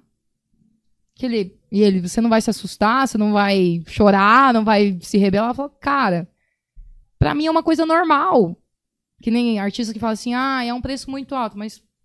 Ué, Ninguém tá tá te Ninguém- ninguém te avisou? você não chegou aí desavisado. Hoje não existe mais sucesso, tipo, entendeu? Ou existe também, né, com a, com a vira- viralização das coisas de uma forma mais fácil. Mas eu não entrei desavisada. Eu assisti muito documentário, né? De, hoje tem muita coisa fantasiada nos documentários. Você falou do Michael Jackson, cara. Quem é das antigas que ia ler essas coisas, sabe Aham. tem um preço, o cara pagou um preço altíssimo, tá? Vivia lá, morreu anestesiando, porque, cara, tem um preço. É. Tem um preço, a vida é pública, tudo que você faz generaliza, tudo que você tá nos holofotes. Só que assim, cara, era o que ele queria. Sim. Eu também. Tipo assim, eu não vou. Eu, eu, eu falo com, com as pessoas que eu me relaciono, tipo, meu pai, minha, minha mãe é muito legal, que a minha mãe, tipo, até hoje ela tem uma vida bem privada por conta de mim. Porque ela entrou no, na- no, no ritmo, né, da, da vida artística. Então, assim, não se expõe, não, não dá, não entra em polêmica, porque sabe, cara, que tem um preço. E o que ela fazer lá pode me afetar também. Então, todo mundo, assim, pensa muito na Maria Isabel como realmente um produto. E eu também. Tipo, eu nunca me envolvi em polêmica. Tenho opiniões polêmicas, mas que eu não, não exponho, assim, em momentos indevidos. Mas, cara, é o preço. Quer pagar? A minha, minha terapeuta sempre fala isso. Cara, quer continuar assim? É o preço. Tá afim de pagar? Tem culhão? Você escolhe. É o livre-arbítrio. Então, assim. E ser artista é maravilhoso, cara. Não, po não posso olhar só pro lado ruim, do preço que eu paguei, das coisas ruins. Teve muita coisa boa. Ver os meus fãs aí, tipo, me acompanhando, falando. Cara, isso não tem preço. Ver gente crescendo comigo, uma criança cantando sua música, ou uma criança pedindo pra tirar foto, ou você ir num lugar totalmente descaracterizado, o cara fala assim: Te conheço, cara. Você é a Maria Isabel. Você vê assim, cara, valeu a pena. Valeu a pena porque é uma história consolidada. Tá ali, é meu nome, né? É, meu sonho, eu sempre falo, é ganhar a chave da cidade, ser reconhecido como cidadã Campo Grande, porque minha história é aqui. Eu fui para outros lugares, mas, cara, é aqui é, foi onde eu vivi os ápices da minha carreira e, e tô vivendo ainda. A gente passa a se re- se ressignificar o sucesso. Sucesso não é só dinheiro, tá lá no, no primeiro, ser milhões de seguidores. Cara, pra mim, sucesso é ser reconhecido até hoje pela minha história. Ser a, a menina do busão aqui de Campo Grande, ser a menina do beijo-beijo, a menina que cantou na, na sua escola. E, e ser lembrada com carinho, com respeito, com admiração. Pra mim, isso é sucesso, cara. É, é, é muito bom. A gente ressignifica. E a gente Legal. consegue enxergar é, isso em você, nessa troca de ideia, cara. Ela, ela, por que ela emociona toda vez? Aham. Já reparei isso. Cara, faz. é, quando você ressignifica. Antigamente eu, falava, eu não falava da minha história. E vim aqui foi muito legal porque eu falei, cara, eu quero falar da minha história. Eu quero abrir o outro lado que ninguém sabe o que a gente viveu. Eu sempre falei que eu queria fazer um documentário falando disso. E aí, quando veio o podcast que eu falei, eu falei, cara, ali é a oportunidade de eu me rasgar e falar, cara, é isso. E tá tudo bem. Cara, tá tudo bem. Tá tudo bem. Ontem eu tive um dia de merda, pra falar a verdade. Hoje já tô aqui, outra coisa já tá fluindo. E a vida é isso, cara. A- é o que eu falo mais uma vez. A realidade que a gente cria é culpa nossa. As pessoas que estão na nossa vida é a gente que convida. A vida é boa demais, né? Cara, e pra gente aceitar encarnar aqui, tem que ter alguma coisa. Eu sei que na hora que a gente assina o contrato lá, não sei que droga que dão com a gente, que a gente esquece de tudo que a gente vai passar, Mas, cara, é sensacional estar aqui. A gente tá aqui pra dominar nossas paixões. A gente tem possibilidade de, de experimentar. Eu acho que isso que é a vida terráquea, sei lá, vir pra terra, né? Do meu pouco conhecimento que eu tenho. Então vamos curtir, cara. Curtir, respeitando o próximo. Deixa o outro ser o que ele quer. Entendeu? Isso não cabe a nós. Eu acho que a gente tá numa sociedade que quer nos moldar, quer isso, quer aquilo, política. Pelo amor de Deus. Se Deus, que é Deus, que é o Criador, fez o livre-arbítrio, velho, deixa a pessoa viver do. Não, respeitando, não afetando o outro, não estragando ninguém, tá tudo bem. Se vi... Eu falo assim, cara, eu falo por mim. O jeito que eu me visto hoje é uma libertação como artista, como meu dia a dia. Já tá nem aí. Tipo, ah, não gosto. Cara, sinto muito. Eu me sinto bem assim. Eu me sinto bem cantando as músicas que eu tô cantando. Eu me sinto bem estar acompanhando. É o que me faz bem. Cara, se não faz sentido para você, tá tudo bem. Tá tudo certo. Isso que falta, eu acho, hoje em dia. E é isso que é uma coisa que eu quero levar pra minha carreira e aonde eu passar. Eu quero ser Nossa. referência por isso, entendeu?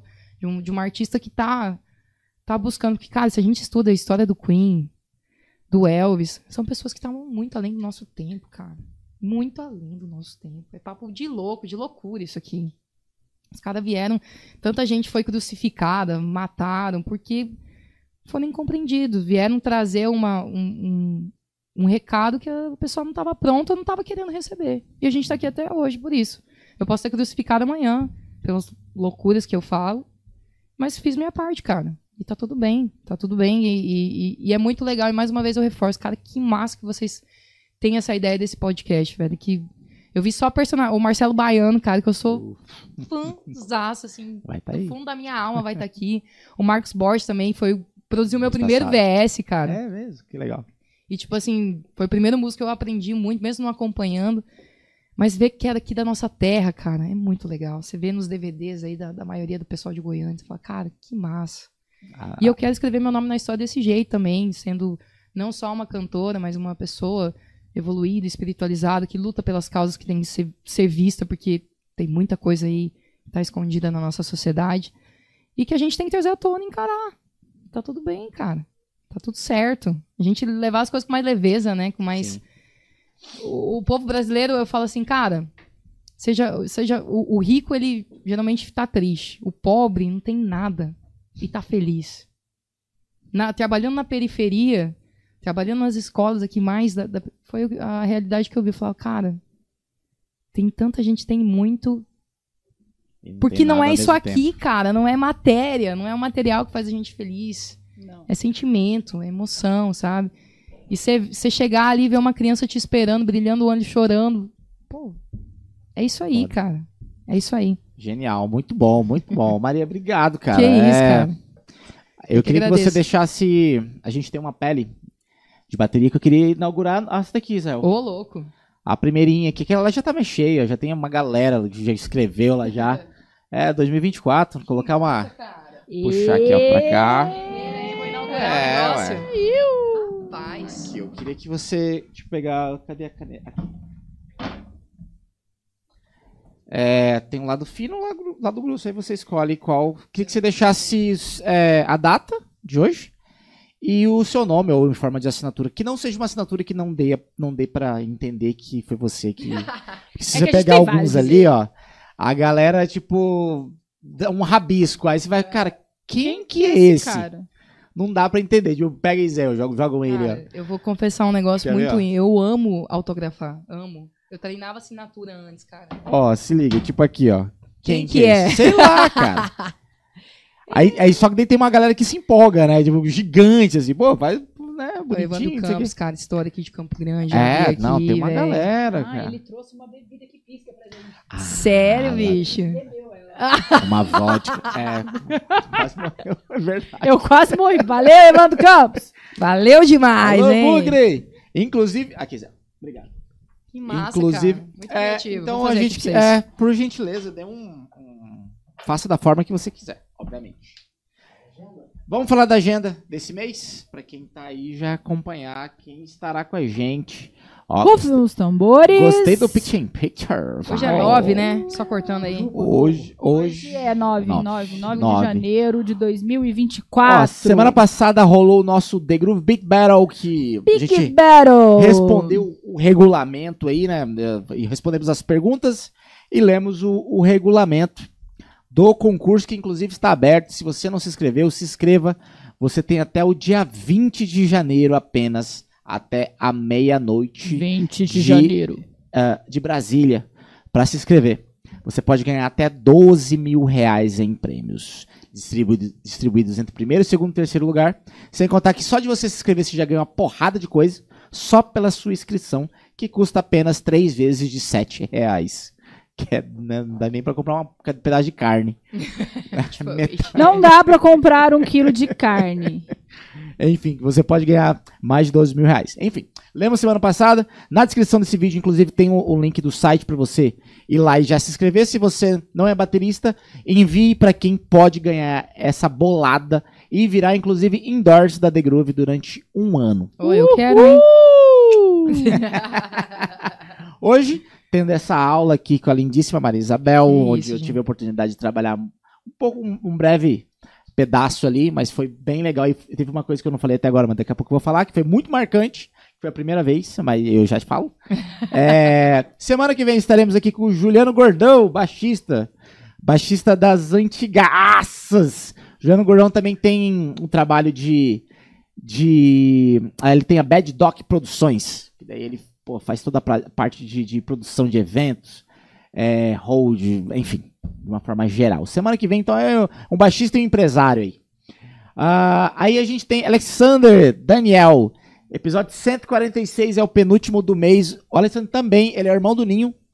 Ô, Do- só. É, ele nem parece com o Ninho, né? Olha lá. Verdade! É igualzinho, cara. É a mesma pessoa, cara. Meu Deus! Igualzinho o Ninho. Então, assim, ele também tem uma história na música, trabalhou com o Jades durante um período, foi produtor, etc e tal. Hoje em dia ele é empresário na área de tereré. É. Não é besta, não, né? É. A gente Pode quase, soltar o patrocínio aí, a gente quase não Alexa. É. toma tereré aqui. Só um pouquinho. É o, é o Django, Django, Django, Django, Django, como é que é? Django tereré? Não, Django erva, erva Django. Enfim, é um, é um desses nomes. Depois vou me especializar pra falar melhor, ao menos no podcast dele, né? Por favor, né, senhor Maicon? Mas está na descrição do vídeo, então já siga lá.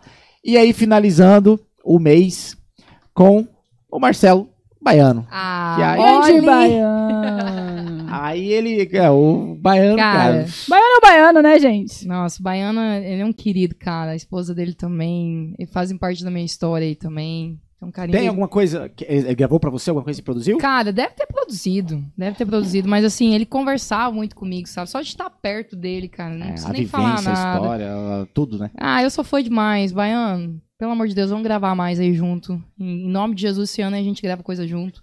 E fez parte ali da, da, da- da época que eu cheguei aqui, né, cara? Ah, legal. Eu não tinha noção da, da, da grandiosidade de conviver com esses músicos, assim, né? Ele tava com o Michel, acho, na época que, que eu cheguei aqui. 11, 12? Acho que era. É, Michel. E o Michel tava já pra explodir, eu acho que se eu te pego. Então, assim, cara. Só chegar perto do cara se emociona. E ele é, É. uma pessoa sensacional, de uma luz incrível. Vou estar assistindo. Tem que acompanhar, cara. Ele, Ele, ele, ele é mais um da história do Se Eu Te Pego. Mais a gente um, né? trouxe o Bolha, baterista da o época. Bolha, cara, eu sou muito fã dele. Nossa, O Bolha veio duas vezes aqui já. Somando é os dois demais, episódios, deu cara. 10 horas. 10 horas de, de podcast, cara. Aí a gente trouxe o Neio, que também viveu essa época do Se Eu Te Pego. Ah, Falta o Serginho. cara, o Serginho. O Serginho tá complicado de trazer ele aqui. Ele, Falta o é, ele O é. Serginho tá direto em Campo Grande, mano. Ele tá na, na arena ali. Toda vez que eu vou lá, ele tá lá. Cara, mas ele não, ele não quer vir aqui, aparentemente. Então, É, é. agenda, né? Pô, Serginho. Não, não é agenda. Não, teve alguns. Assim, Ah, 140. No Tatu Bola, já vi ele lá no... Arena. louco. Na arena. É. Não tô dedurando você, não. tá? Cara, de, de 144 episódios, tiveram três pessoas que não quiseram Fala. vir. É mesmo? Três músicos, é. Pode, faz um exposit aí. Não, já falei outras vezes. Foi o, o Jaziel, baixista, Sim. que Ah, o Jaziel Tá. já gravou, cara. é- tudo, né? A gente tá muito bem servido aqui de, Vixe, de, de músicos demais, aqui, cara. Muito demais. bem servido. E ó, o Márcio Sigerza. Ó, o Márcio produziu meu segundo CD, pô. Foi o Márcio. Foi o Márcio Marcelo? Não. O O Márcio, Márcio é o violão. baixista. O Marcelo é o violão. É, então é o Marcelo, irmão dele. É. Mas eu Ele acho que ele mexeu alguma coisa lá também, deve ter produzido É, porque é com a tudo no, no junto. estúdio. É, pode ser, pode ser. E quem mais? Serginho, E o Serginho, mas o Serginho ele não deixou claro, os outros deixaram claro. não quero Só que eles, eles, eles falaram que não se dão bem com as câmeras. Aí foi compreensível, né? Mas eu fiquei enchendo o saco. Não, Ah, estão lá no Altas Horas, no Faustão. O que, que é um podcast? Não, não dou bem com as câmeras. O cara grava todo o DVD, ai, tem ai, ele ai. lá O Serginho toda com aqueles semana. óculos escuros, ele usa ainda. O Oh, óculos escuros. oh, é, e a careca brilhando. Não tem Estrada, bicho, né, óculos escuros. E ele fala que não pode com câmera. Porra, todo Ah, DVD ele tá gravando. Cara. Fala Tá. sério, Realiza o sonho do pessoal aqui, É, pô. Ah, e aí, pô, trazia essa galera. É, tipo, qual que é a ideia, Israel? Cogitei isso aí. Vamos pegar.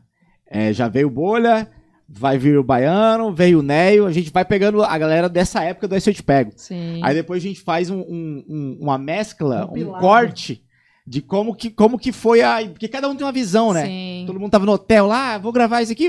A gente pega como surgiu o Se Eu Te Pego, tá ligado? Faz um compilado. É, um Muito compilado legal. Porque cada um, tipo, é a mesma Mas é música, cada mas um cada tem um. uma visão vi- é. Vivenciou de um jeito É. diferente, né? Cara, mas é, foi, foi uma loucura Não, aquilo ali, pego, né? eu- Gente, Antes disso, acho que, sei lá, foi o quê? Garota de Ipanema? Foi alguma coisa assim, nível mundo? Não, é- o que aconteceu ali é inexplicável, cara. Não, o Michel, eu, eu- o Michel, eu participei duas vezes dos shows dele, eu acho, lá no Mato Grosso. O Michel participou, eu tinha 16 anos do show dele. Eu, eu encontrei ele depois com 18, ele lembrou de mim, cara. Ele me olhou em Sinop, ele estourado com a Se Eu Te Pego. Eu ia participar do show dele, ele falou assim: Você é a menina lá de sorriso, né? Cara, eu tava Ah. totalmente diferente. Falei, cara, a humildade do cara. Não, total. o cara é diferenciado. o cara, é né, não, a estrela, estrela surreal. Por isso as coisas, as coisas dão certo demais pra ele, né? Família linda. Sim. Acabou, né? Não, ele é um artista completo, cara. Completo. E todo mundo fala isso. Completo. Que ele é sensacional. Humildade. E eu acho que se eu encontrar ele hoje, é capaz dele, dele recordar, porque eu fiquei impressionada. E aí, o, na época da. Foi, eu cantei no show dele na época da, da Se Eu Te Pego. Cara, uma loucura. Tinha mais de 10 mil pessoas lá em Sinop. E foi um boom pra minha carreira participar com ele. A minha música, no outro dia na rádio, por conta que ele falou, ele falou: não, toca uma música sua aí. Cara, pra quê? Soltei minha música de trabalho, no outro dia estourou Massa, Sinop. massa. Estourou e comecei a trabalhar. Graças a ele. Aí eu falo, tem a Marecília. E eu nem Algumas- imaginava. Algumas pessoas, né? Hoje, hoje tá aqui em Campo Grande, né, cara? E eu quero ser uma referência de Campo Grande. Campo Grande não lança uma referência há muito tempo. Então, assim, cara, sair daqui vai ser muito importante pra mim, cara. E eu tenho proposta, ah, aqui eu falo, cara, não, eu tenho muito aqui, porque a qualidade de vida É que a gente história. tem. né? Cara, você tá aqui, ó, por exemplo, ah, se tu me ligasse, ô, Maria, vem aqui no podcast. Não, tô indo, cara. Vai fazer isso em São Paulo.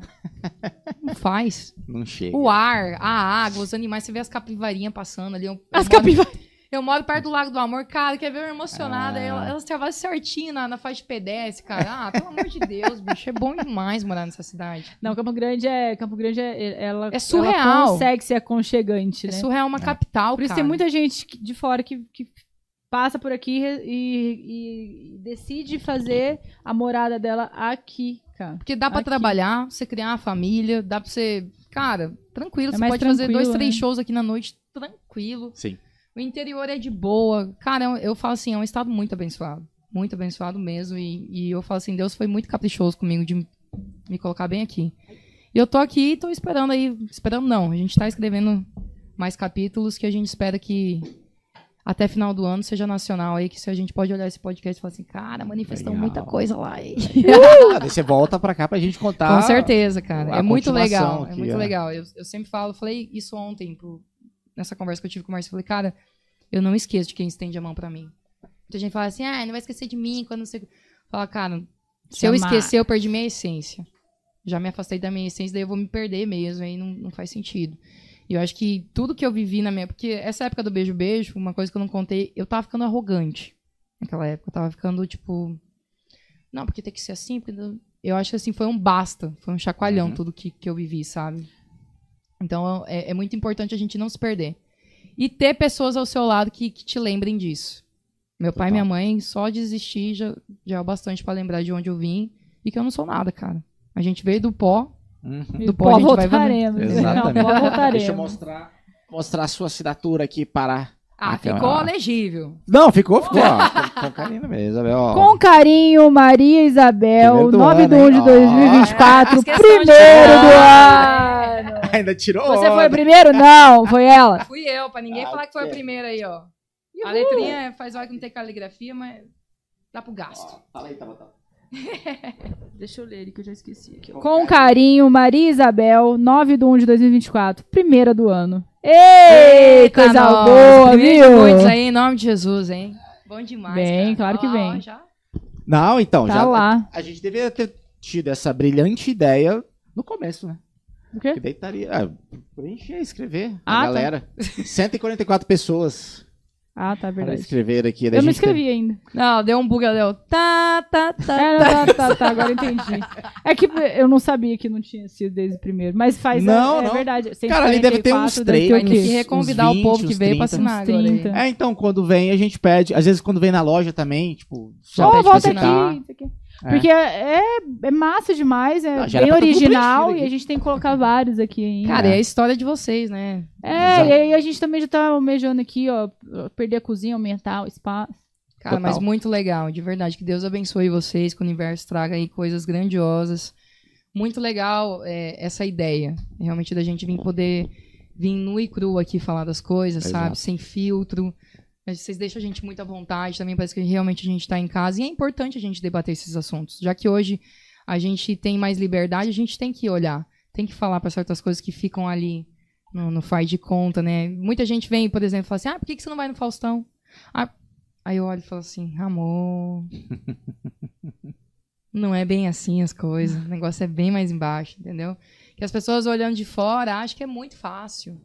Cara, e música é muito difícil porque não tem uma garantia. Aham. Tem gente que fica 15 anos, 20 anos numa história, tem gente que fica um mês história.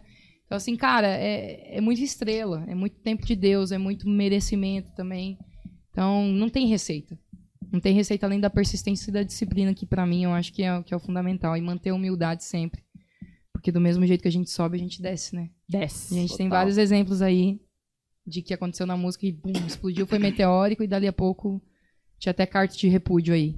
Então, cara, é sensacional. Que Deus abençoe vocês mesmo. Obrigada pela oportunidade.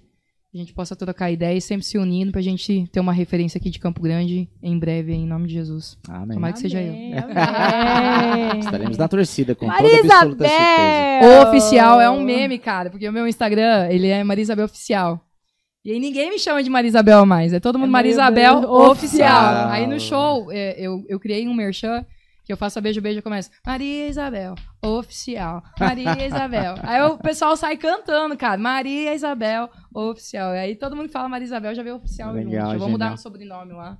Cara, vamos identidade. finalizar com música? Vamos, vamos embora. Uh, repente, vou abrir, vou abrir o qual ao vivo aqui. Delas, você quer tocar? A, a, a Te Cuido ali mandou 50 milhões de música ali. Cara, não tem como não cantar beijo, beijo, né? Beijo, beijo. É, é- é história.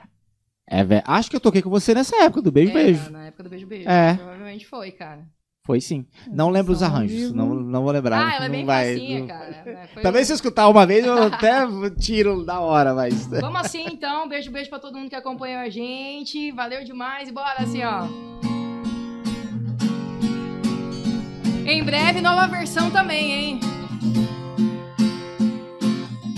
Oh,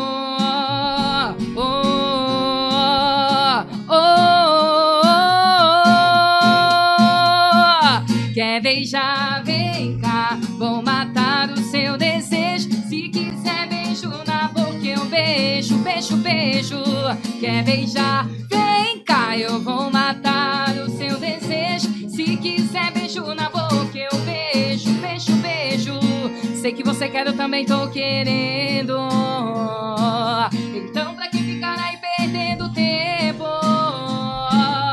No final vai acabar me obedecendo. Mas pode vir aqui porque ninguém tá vendo. Quer beijar, beijo na boca, eu beijo, beijo, beijo. Quer beijar, vem cá. Eu vou matar o seu desejo. Se quiser beijo na boca, eu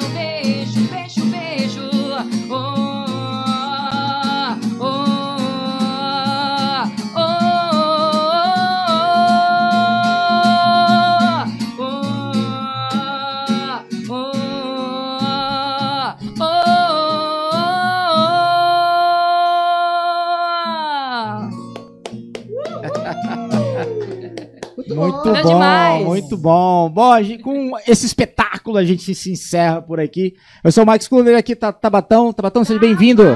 As próximas também, já foi feito o convite, tá? Ah, eu quero um hashtag Volta Tabatão. Ali está. Eu, Rael. Bora, bora, bora, bora. Muito obrigado. Maria, muito obrigado, viu? Valeu, Mike, valeu. Sucesso Tabata, valeu. É isso? Israel. Israel. Ó, se precisar de um Israel. videomaker. E, gente, quem curtiu meu trabalho aí, quiser acompanhar, Com arroba. Maria Isabel Oficial. Lembrando sempre Isabel com Z bem facinho, Maria Isabel Oficial, Instagram, Facebook, YouTube. Vocês encontram a Inclusive, gente tá na lá. descrição já o link, é só É, clicar e já segue tá a gente lá, faça parte da nossa carreira. Semana que vem a gente volta. Tamo junto. Valeu. Valeu, gente. Deus Valeu!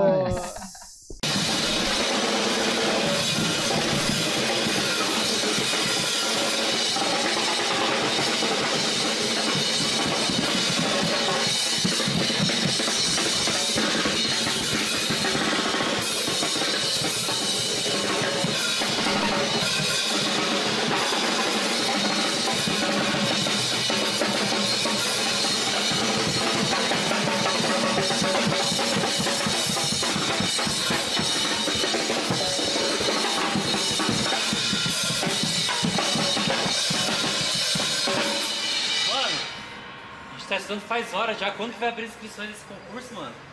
Nossa, verdade. Cara, só aquele cara sabia responder. Cadê esse cara? Ah, papai, cheguei! É hoje, negão, é hoje! Até que enfim. Tá, exatamente, tá aberto as inscrições. Já cola no nosso site, baixe o regulamento, preencha a ficha de inscrição e grave seu vídeo de dois minutos no máximo. Quer ganhar mais de 9 mil reais? Então se inscreva ao primeiro concurso, primeiro concurso da The Groove em comemoração, comemoração aos 10 anos de The Groove. The Groove Beat Battle. Então já se inscreva, o regulamento, baixa, lê tudo com muita calma, manda o vídeo pra gente que você pode ganhar. De hoje até dia 20 de janeiro, tá aberto as inscrições. Boa, que até eu vou participar. Tamo junto!